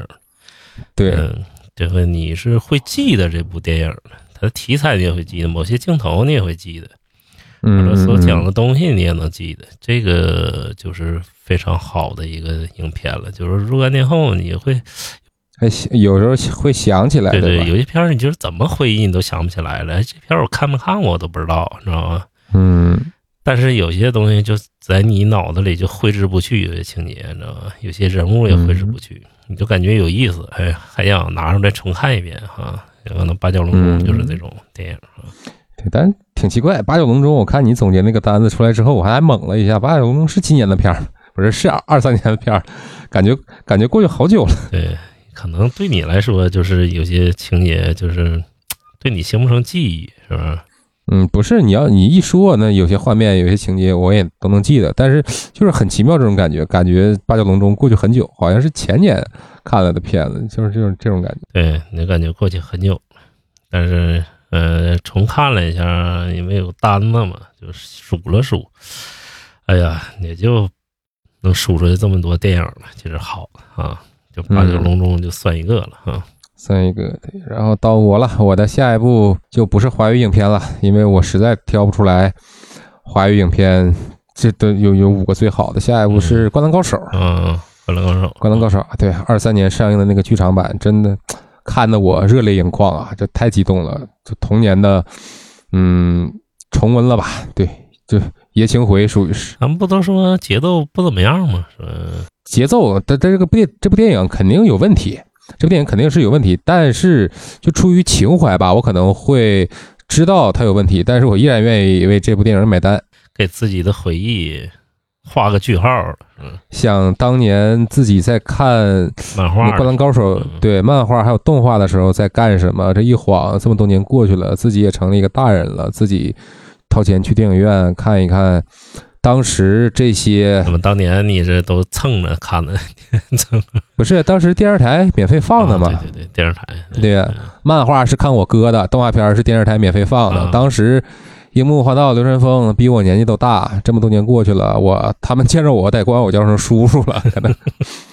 对啊，但但但我长大了，他们还是那些热血澎湃的这些少年人，为了自己篮球理想在努力的拼搏，我觉得真很珍贵，就一种时间的感觉吧。时间这么这么快的就过去了，但是看的时候你也问问自己。你当时你小时候对吧？你初中、高中，哪怕上大学的时候，你当时想成为的人，你成为了吗？你为了你当时的梦想坚持下去了吗？对吧？这还挺感慨。其实这也是一个对中国篮球的助力。我跟你说，这部动画片的极大。我跟你说，对啊，功不可没吧？可以说功不可没。那时候为什么都打篮球？我的百分之，我跟你说，百分之八十都是因为。《灌篮高手》这动画片为什么去当小混混？百分之八十都是因为《古惑仔》，对吧？对，产生那时候时代意义了，这是。对呀，你看那时候就一部，也不能说好的，影响力大的文艺作品，真的会改变很多人的人生。好的影视作品哈，好的动画作品，然后包括好的。好的很多东西吧，是吧？漫画也好，对呀，对呀，好的文艺作品嘛，就是会改变很多人的人生。我觉得《灌篮高手》虽然它没有改变我的人生，但是我也多少在里边获得了一些精神上的力量。就比如说三井寿啊，他对吧？嗯，浪子回头，他做出来一些事情和勇敢的和过去的自己告别，对吧？这些事就确确实给了，我觉得给了像咱们八零九零后这些人一代人的精神力量吧。我觉得是。对对对，再加上那时候是不是，好多。谣传版本的结局啊，嗯，对呀，什么坐飞机全死了是吧？全死，对对。这次终于看了一个，也不能说是官方的结局吧，就是官方的一个后续嘛。嗯嗯，对对对，嗯嗯，就是当你少年时看到的少年故事，当你成为了成年人之后，你再去看他们之后的故事，真的感感慨万千，五味杂陈。行，那就接着说说我的啊，我的第三部啊，排名第三的作品。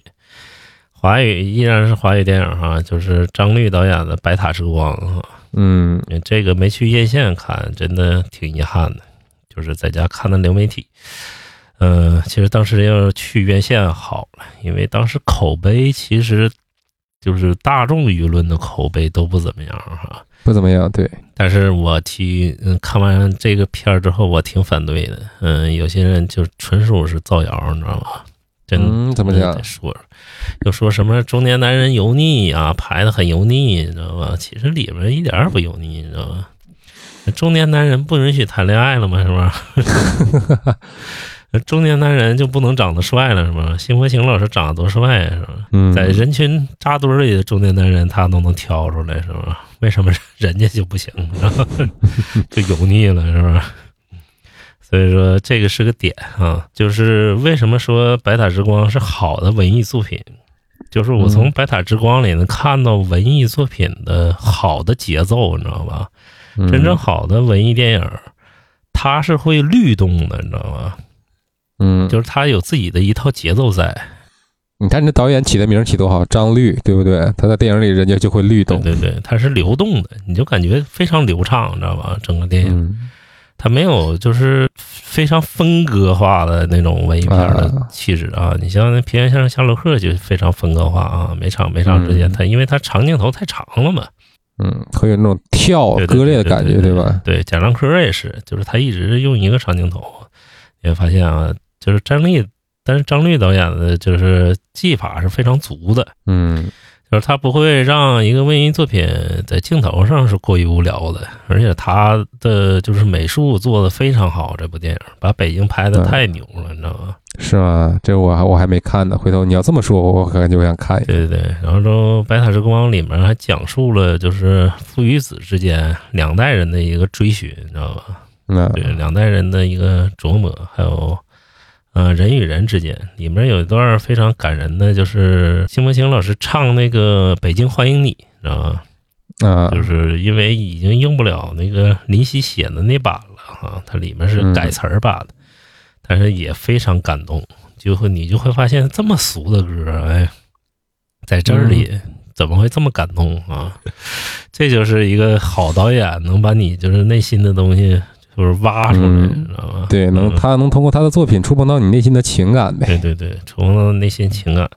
就是我发现哈，今年几个文艺作品，嗯，《白塔之光》还有那个《不虚此行》，我两者嗯做了一下对比哈，我发现不虚此行就是犯了文艺的大病了，你知道吗？啊，有点过于做作，对吧？嗯，无病呻吟矫揉的大病。造作。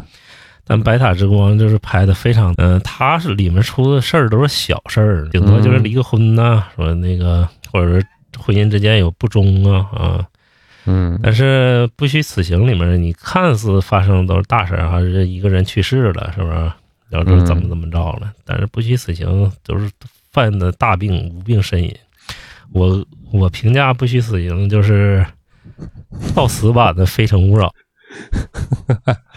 就是也是跟胡歌似的。呃，胡歌就是葛优这个角色，你知道吧？啊，去见各色各样人，就跟那葛优那个相亲似的，你知道吧？嗯他去见各各式各样的背后的人人，然后 最搞笑的是啊，这帮让他写悼词这帮人还对他非常敞开心扉，他就跟一个心理医生似的，你知道吗？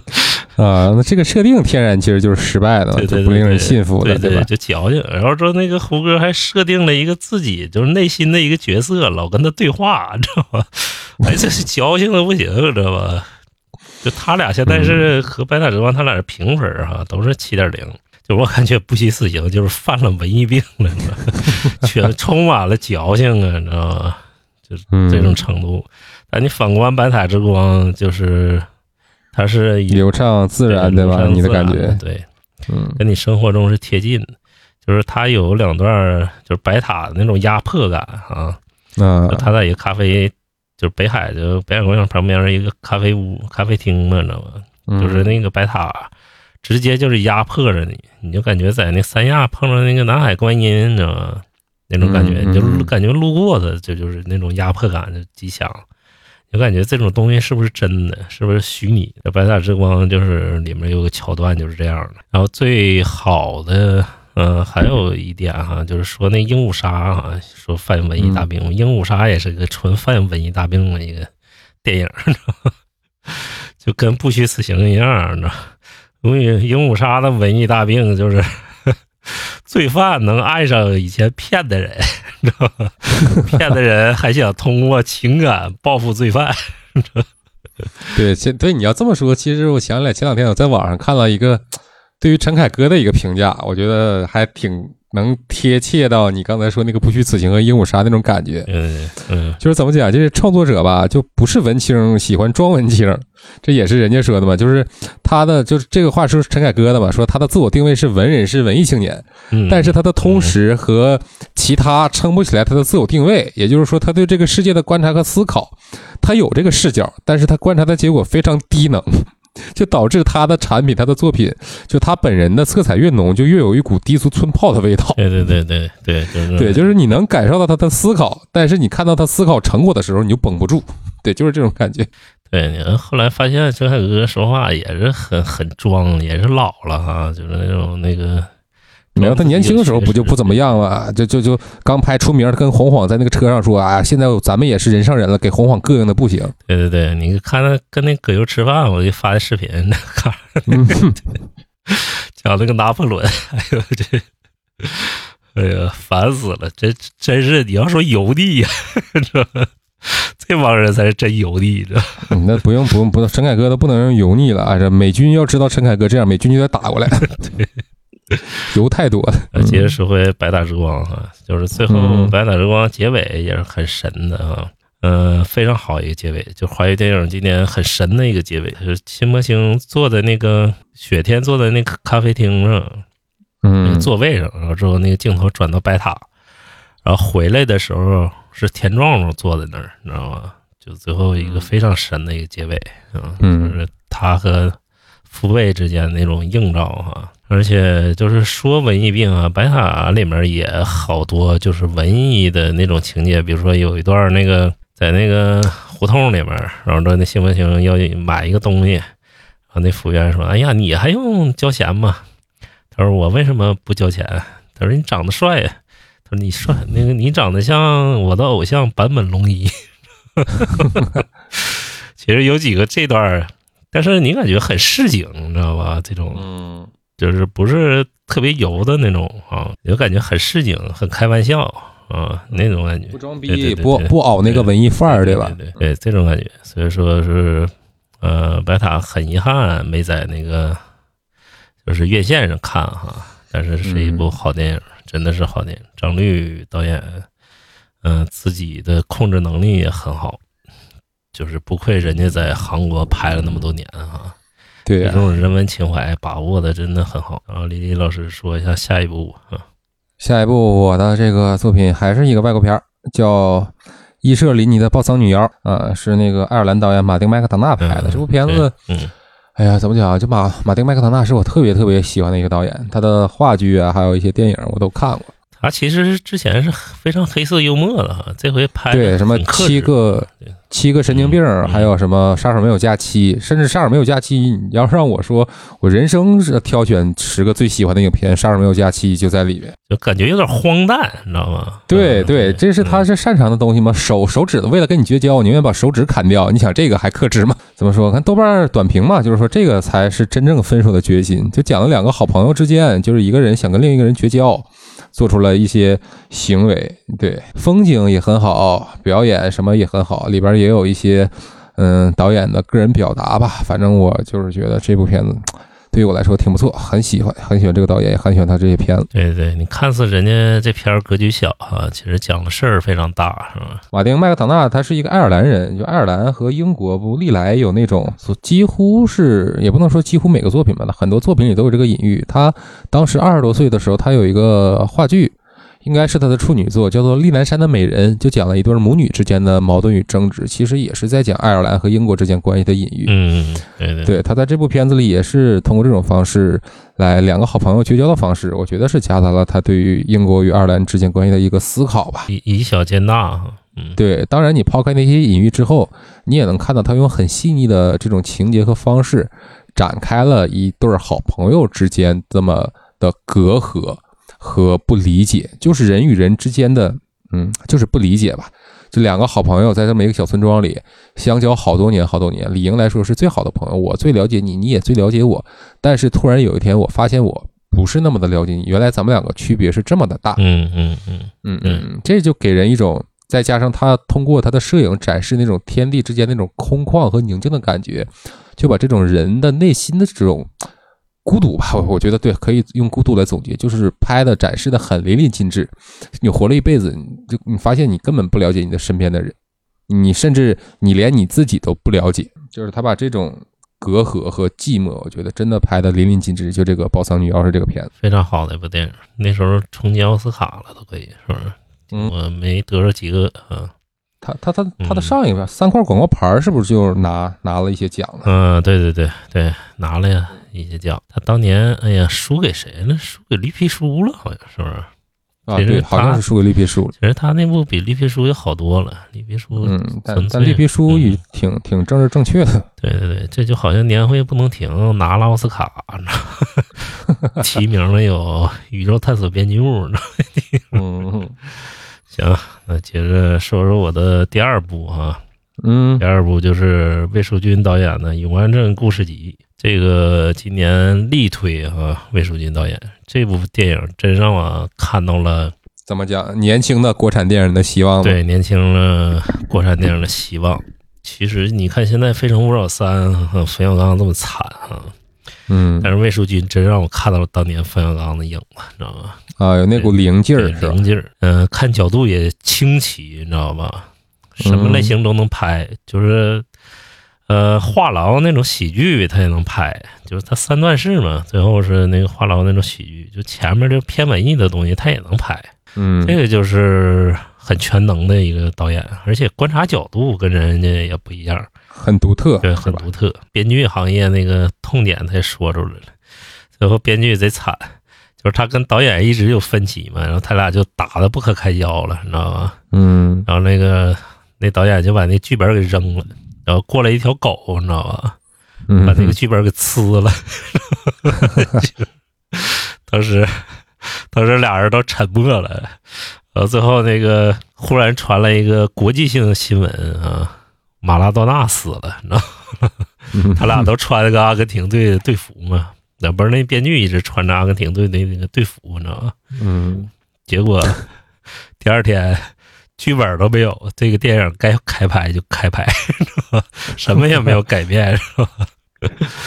就是你会发现他的桥段非常新颖，就所有的故事编剧给你编的都很好，而且主旨利益很清晰，你知道吗？就是作者化表达非常清晰，就是他们所说的嘛，就是在永安镇什么都不会发生，就包括人与人现在也是之间，你会感觉你一生发生过什么大事儿吗？对，没发生过嘛，对对对出生对活到死，对，就这点事对儿。内心内心汹涌，哎呀，我要干点大事儿啊！嗯我一这辈子我要怎么样啊？我挣挣很多钱，我要出名啊！最后你感觉什么都没有发生，嗯什么都没有改变。他们三三段里面，包括黄米一那段，黄米一还拿最佳女配角嘛。然后那个杨子姗那段，还有他们最后我那个就是拍电影那个导演和编剧那段，就三段电影，每个人都是有欲望存在的，暗潮汹涌内心，你知道吗？黄米一是想出名，哎，她一是平平无奇一个饭店老板娘，她突然有个剧组的机会了，导演就对她那个就是有一种那个错觉吧，他有种错觉，对她挺那什么的，那挺看好的，其实并不是，你知道吗？然后那个暗潮汹涌的，最后他也没什么发生。然后杨子姗就是一个大明星，哎，想找回当年那种同风光的感对觉同同嗯不是风光的感觉，就同同学之间那种情谊，哎，就家乡的那种归属感。结果他找了半天，你知道吗，家乡这帮同学不是请他吃饭，就是那个当年的同学就已经变味儿了，你知道吗？嗯就是他也什么都没有发生，他想找的感觉也没有找到，啊，最后就那个，嗯、这个剧组也是，那编剧导演也是，为了艺术追求，他俩大吵一架，结果该怎么样怎么样，电影就继续开机，这就是什么，就是永远在永安镇什么都没有发生，就是他的非常天马行空，角度也非常清晰，这这就魏淑君好的一点。就是我为什么不喜欢《河边错误》哈，喜欢《永安镇故事集》嗯嗯，我就希望新导演有这种观察角度和这种新的东西出来，就是这种布局的东西出来。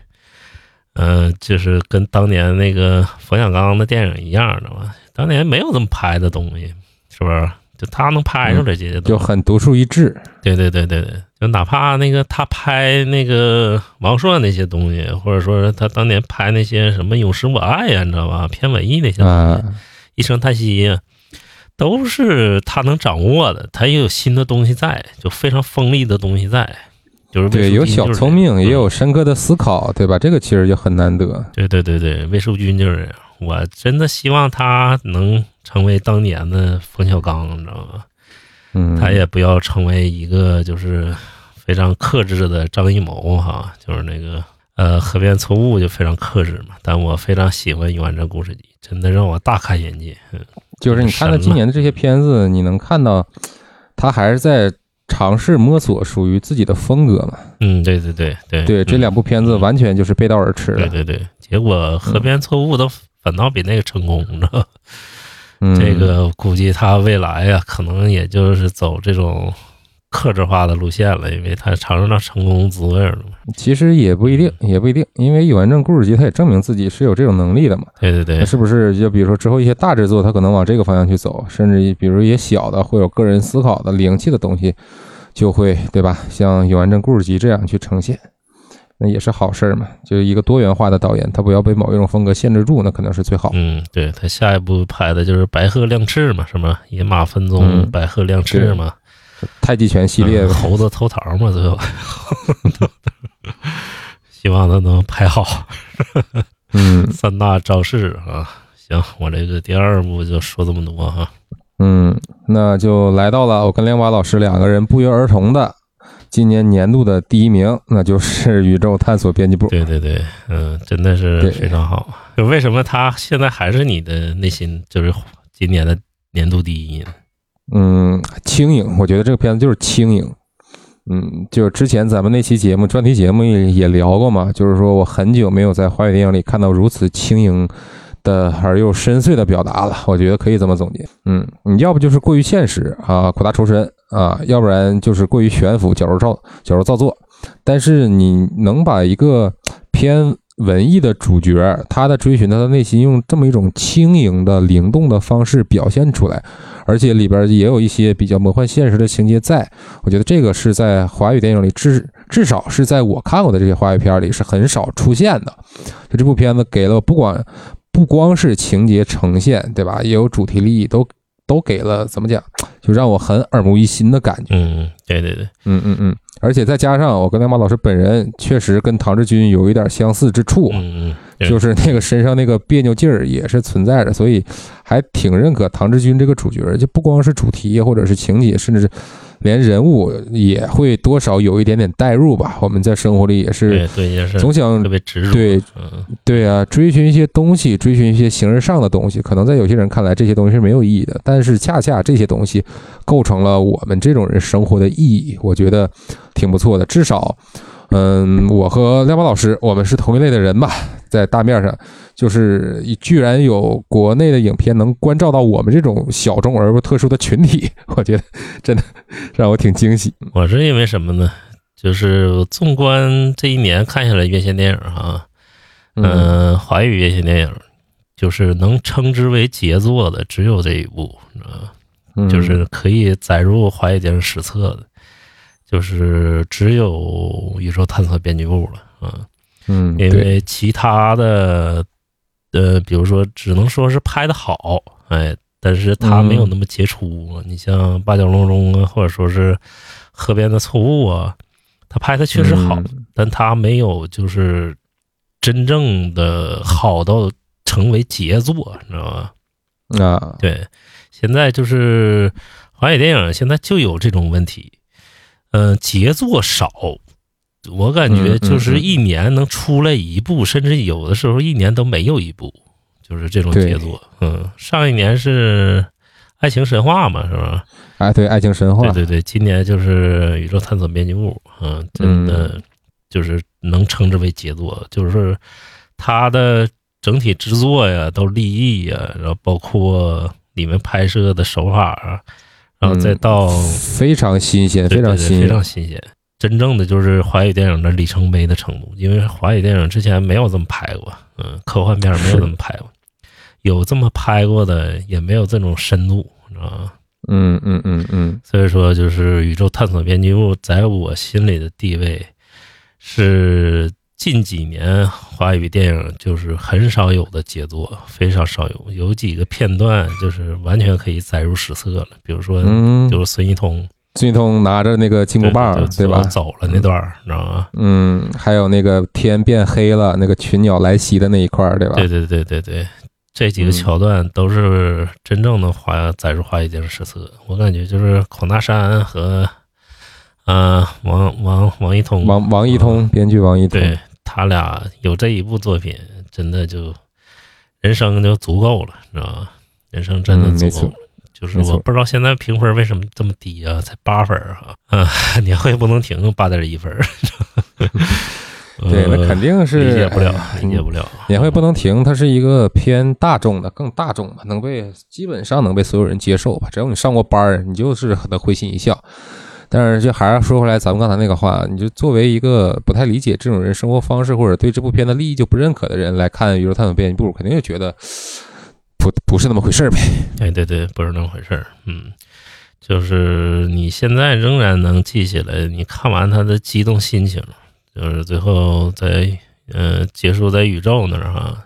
嗯，甚至一些台词，我现在印象也很深啊。这不是电视的雪花，这是宇宙爆炸的迂回，多浪漫对！对对，哪怕最后苏运莹那首歌，我现在听起来我还是很感动的哈。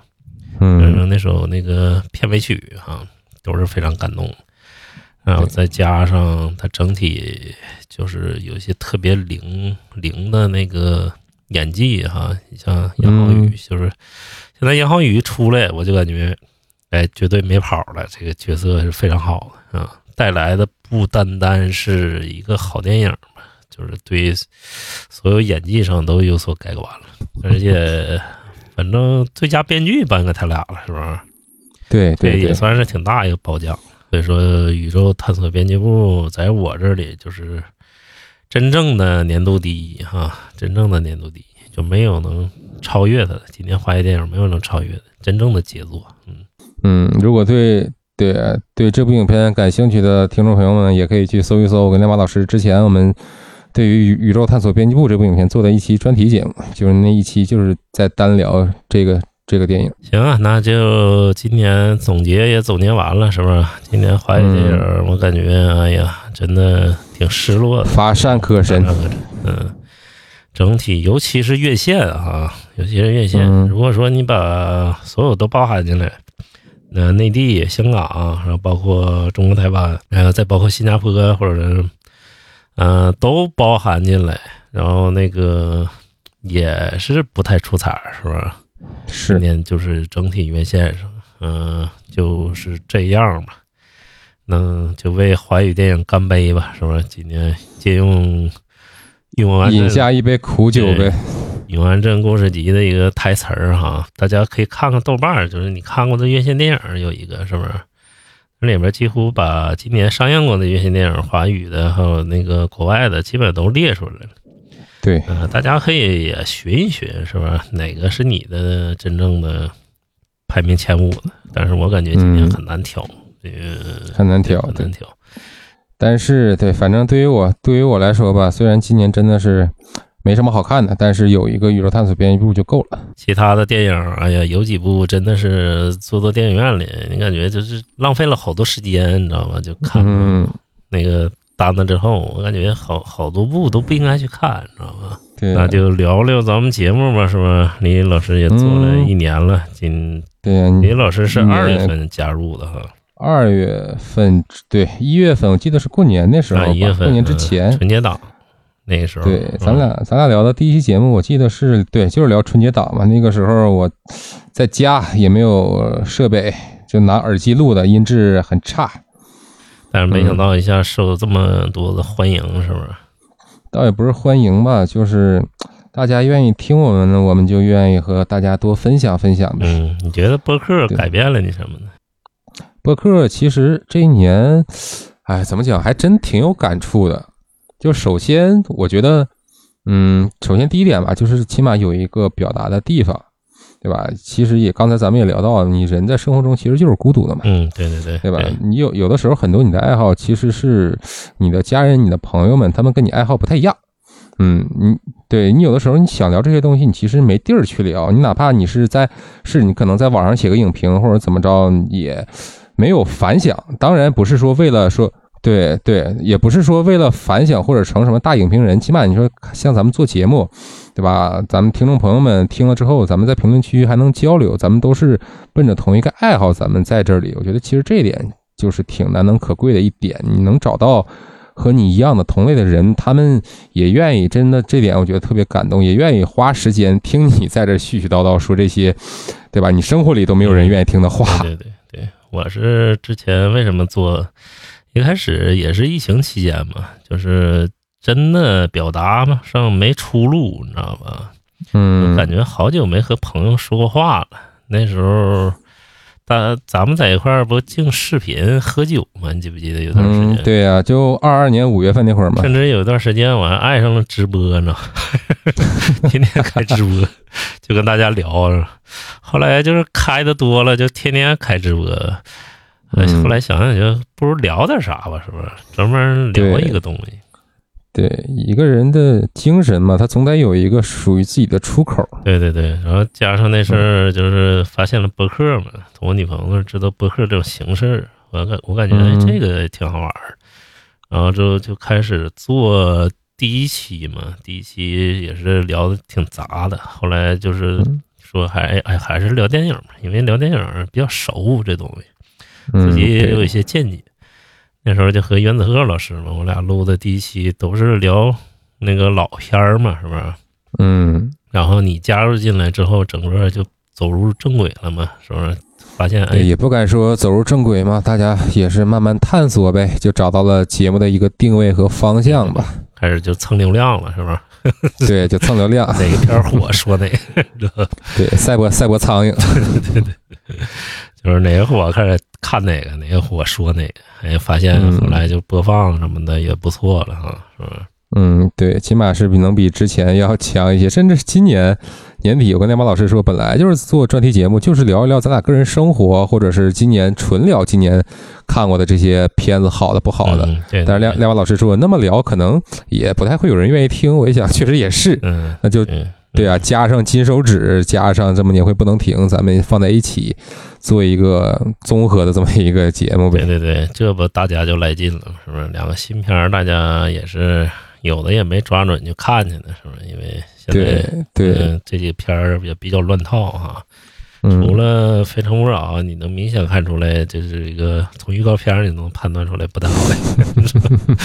剩下其他几部也有点懵啊，就给大家做个参考，省浪费钱嘛，是不是？嗯，对，倒也不是说我其实，嗯、是出于我自己吧，我倒也不是想说通过播客说，呃，成名成家赚多少大钱或者怎么样，我觉得这个我倒是没想，就是能有这么一个地方，大家一起聊一聊，交一些朋友，在我们在群里每天，嗯，瞎侃一侃，聊一聊，我觉得就就挺好，就够了。生活里其实都挺累的，每天就是上班啊、奔波呀、家里对吧？生活里各种烂事儿，很难找到一个纯粹的属于，起码对于我来说吧，就纯粹的时间，脑子里什么都不想，就专注于此时此刻，呃，跟亮马老师聊一聊最近看过的电影，聊一聊最近的看法，对吧？这个很少。也是一种也是一种创作过程，是不是？对，也是一种创作过程。其实这个话吧，你看我跟亮宝老师的困扰还是不一样。亮宝老师他不是这个影视行业里的人，对吧？所以他身边人可能很少愿意跟他聊这个。但对啊，但是我作为影视行业里的人，这恰恰也是大家平时对这个聊的也少，因为你工作就是这个。对对对，对 对对，你好不容易不想再聊这个了，是不是？一下班儿，对 放对放松放松，吃吃饭或者怎么样，大家可能聊的也都是一些家长里短的闲事儿。其实我也不太愿意本身开编辑会的时候，你们就够烦躁的了，是不是？对对对，所以说播客对于我来说，起码目前为止吧，我觉得可能是，你，说避风港可能有点大吧，就是一个精神属于我自己的一个精神的角落吧。嗯，恰好也能被，嗯，一年来的一千多名关注我们的朋友们喜欢，我觉得其实是挺幸运的。就茫茫人海，对吧？大家相聚在一起就是缘分，我觉得就是这种感觉。也是大家对你都非常认可的，对我可能我不主持的节目，我感觉粉丝还会多，真的好多人都是听我声音一下就一下就跑了。亮把嗓亮亮把老师嗓音多质朴多浑厚，那天那个就是我女朋友嘛，就是给那个嗯她的朋友推荐，她朋友不知嗯不知道这是我弄的，她说你听听啊这博客怎么样？然后她就就那个她朋友就第一耳朵就听着我这嗓音，他说这是谁说话这么难听？我说我说这真真的，我说要是李老师这搭配米饭老师或者大川老师这节目早就爆了，你知道吗？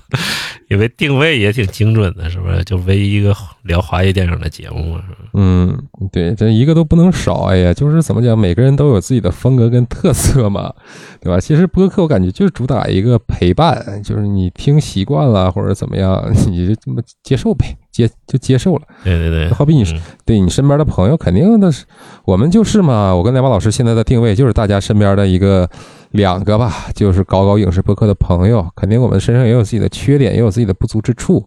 那大家愿意听呢，肯定是很幸运的嘛。慢慢的也接受我们身上的一些不足和缺点，咱们一起成长，一起改变呗，这不也挺好的吗？对，有时候我们两个准备的也不是很充分哈，信手拈来哈，早对早之前胡侃瞎侃，对早之前还能有个写个大纲哈，我们写写点儿就是今天该聊什么结构哈，后来嗯压根儿就 也就没有了，对，一年的胡侃，主要也是感谢大家的理解、包容与错爱吧。我觉得就是这样。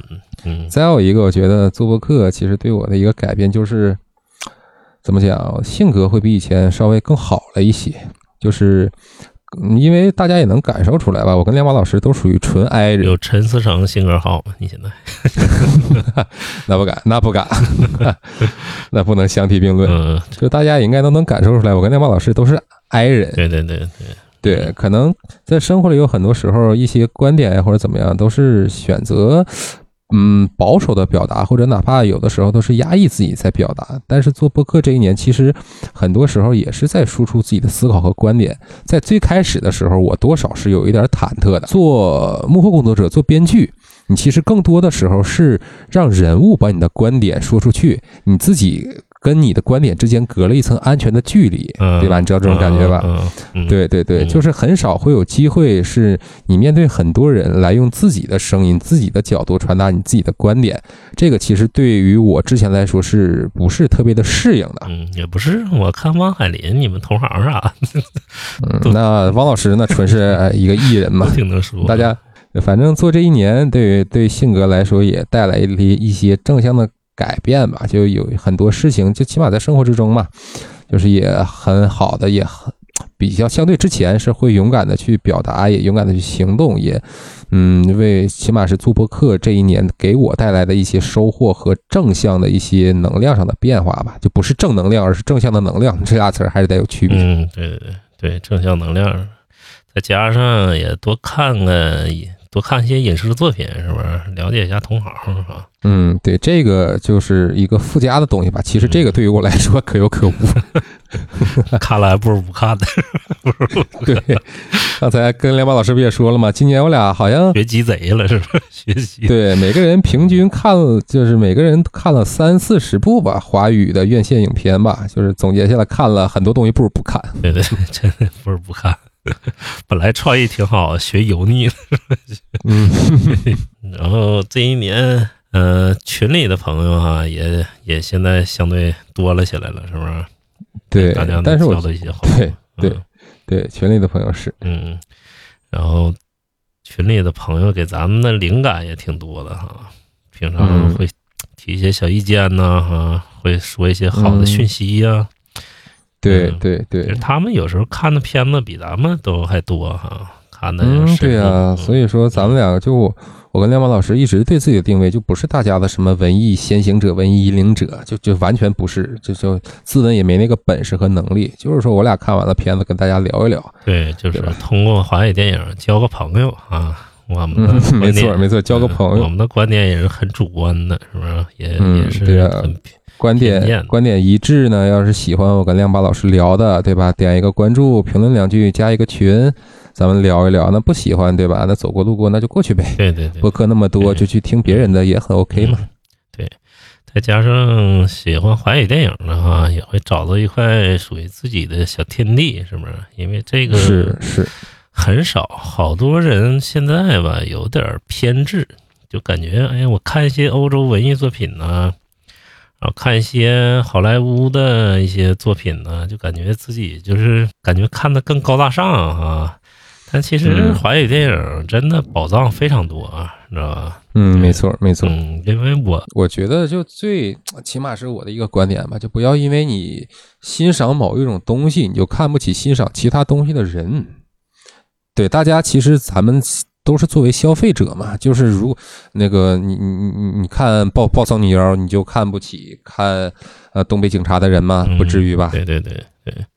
然后通过这个节目也找到自己的一片小天地呗，就跟当年那个看香港电影的时候一样哈、就是也发现嗯大家就是同好就非常多，大家聊的也一样，嗯、看的也一样，然后那个对背后的故事也有深挖。嗯、现在华语电影就是，呃，其实你了解华语电影导演呢，然后还有些一些演员呢，其实就就在咱们身边，比老就是国外的哈、有些电影要更深入了解。其实你发发现，影响你的电影啊，基本上就是华语电影会占很多占很多的比重的，是不是？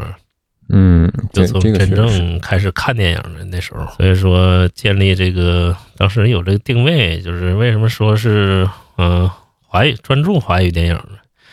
嗯、就是让大家多支持国产电影。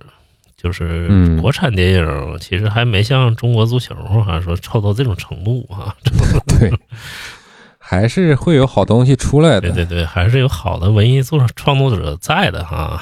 咱们也得过金棕榈，是不是？嗯，也拿过威尼斯啊，也拿过奥斯卡啊。咱们的电影是非常好的，就是大家多支持，也走过了呃百年以上的时光了，是不是华语电影？嗯从那个定军山开始，然后再加上今年一些剧集，我们也不单单说讨论电影了，是不是？嗯，对，也会说一些好的剧，就《漫长的季节》，对吧？我跟亮马老师也做过一期专题的节目，去聊那个，聊一些东北的事情。我们两个也都是东北人。对，这个这个是真正我我们两个电呃剧集方面了，华语剧集方面今年真正的第一啊，没错，漫长没错。季节啊啊，再有几部什么《欢颜》呐啊，包括嗯嗯、最近之后咱们还要聊王家卫《繁花》，什么？嗯，剧集方面其实也有很多啊，很精彩的地方。嗯、反正专注华语内容吧，啊，是不是？嗯，专注华语内容，对。然后咱们播客今天嗯、呃就说到这儿啊，然后最后给大家一个福利吧，是不是？嗯，对，也是为了感谢大家一年的支持和厚爱吧。嗯，对，最后有一个小的呃奖项哈，那个咱们就不不是抽了啊，这个咱们就靠自己自身的实力了啊，就是 呃，这个奖项只局限在小宇宙平台啊。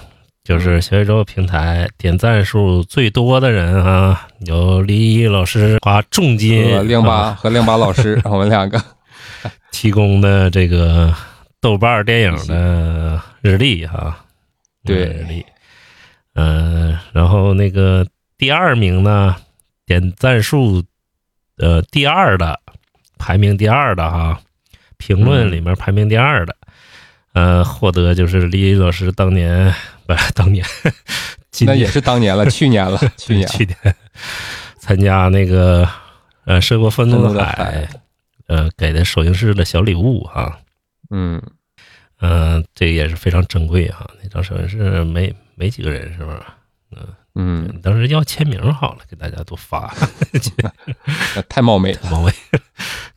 对，好好几天我前我一个 i 人干不出来这种事。好几天前一起参与编剧会，非得要跟人要签名，不太好。然后点赞的第三名呢，呃就会获得一张呃年会不能停的全国通兑的电影票哈，这个也是啊、我们提供的哈，就是三个奖品吧，是不是？对，年底了，放松放松，啊、去看一看喜剧。对，你想有实力的朋友是吧？想得哪个啊？比如说你爱看电影，那你就把持住，多给别人点点赞啊。然后想要那个《生活愤怒的海》那个首映式的礼品的呢，咱们就 也是把持住啊。就想要豆瓣日历的，就加把劲儿了，是不是？对，就放开来就行。放开来就行对。嗯今天我跟亮华老师录节目的时候，现在是此时此刻是一月三号的晚上。嗯，对对。我觉得截止到哪天，亮华老师定吧。呃，上线儿节目上线儿之后的一周吧，一周时间吧，是不是？在这展嗯对节目展现拉的长点儿啊，人人都节目上线一周之后的中午十二点吧。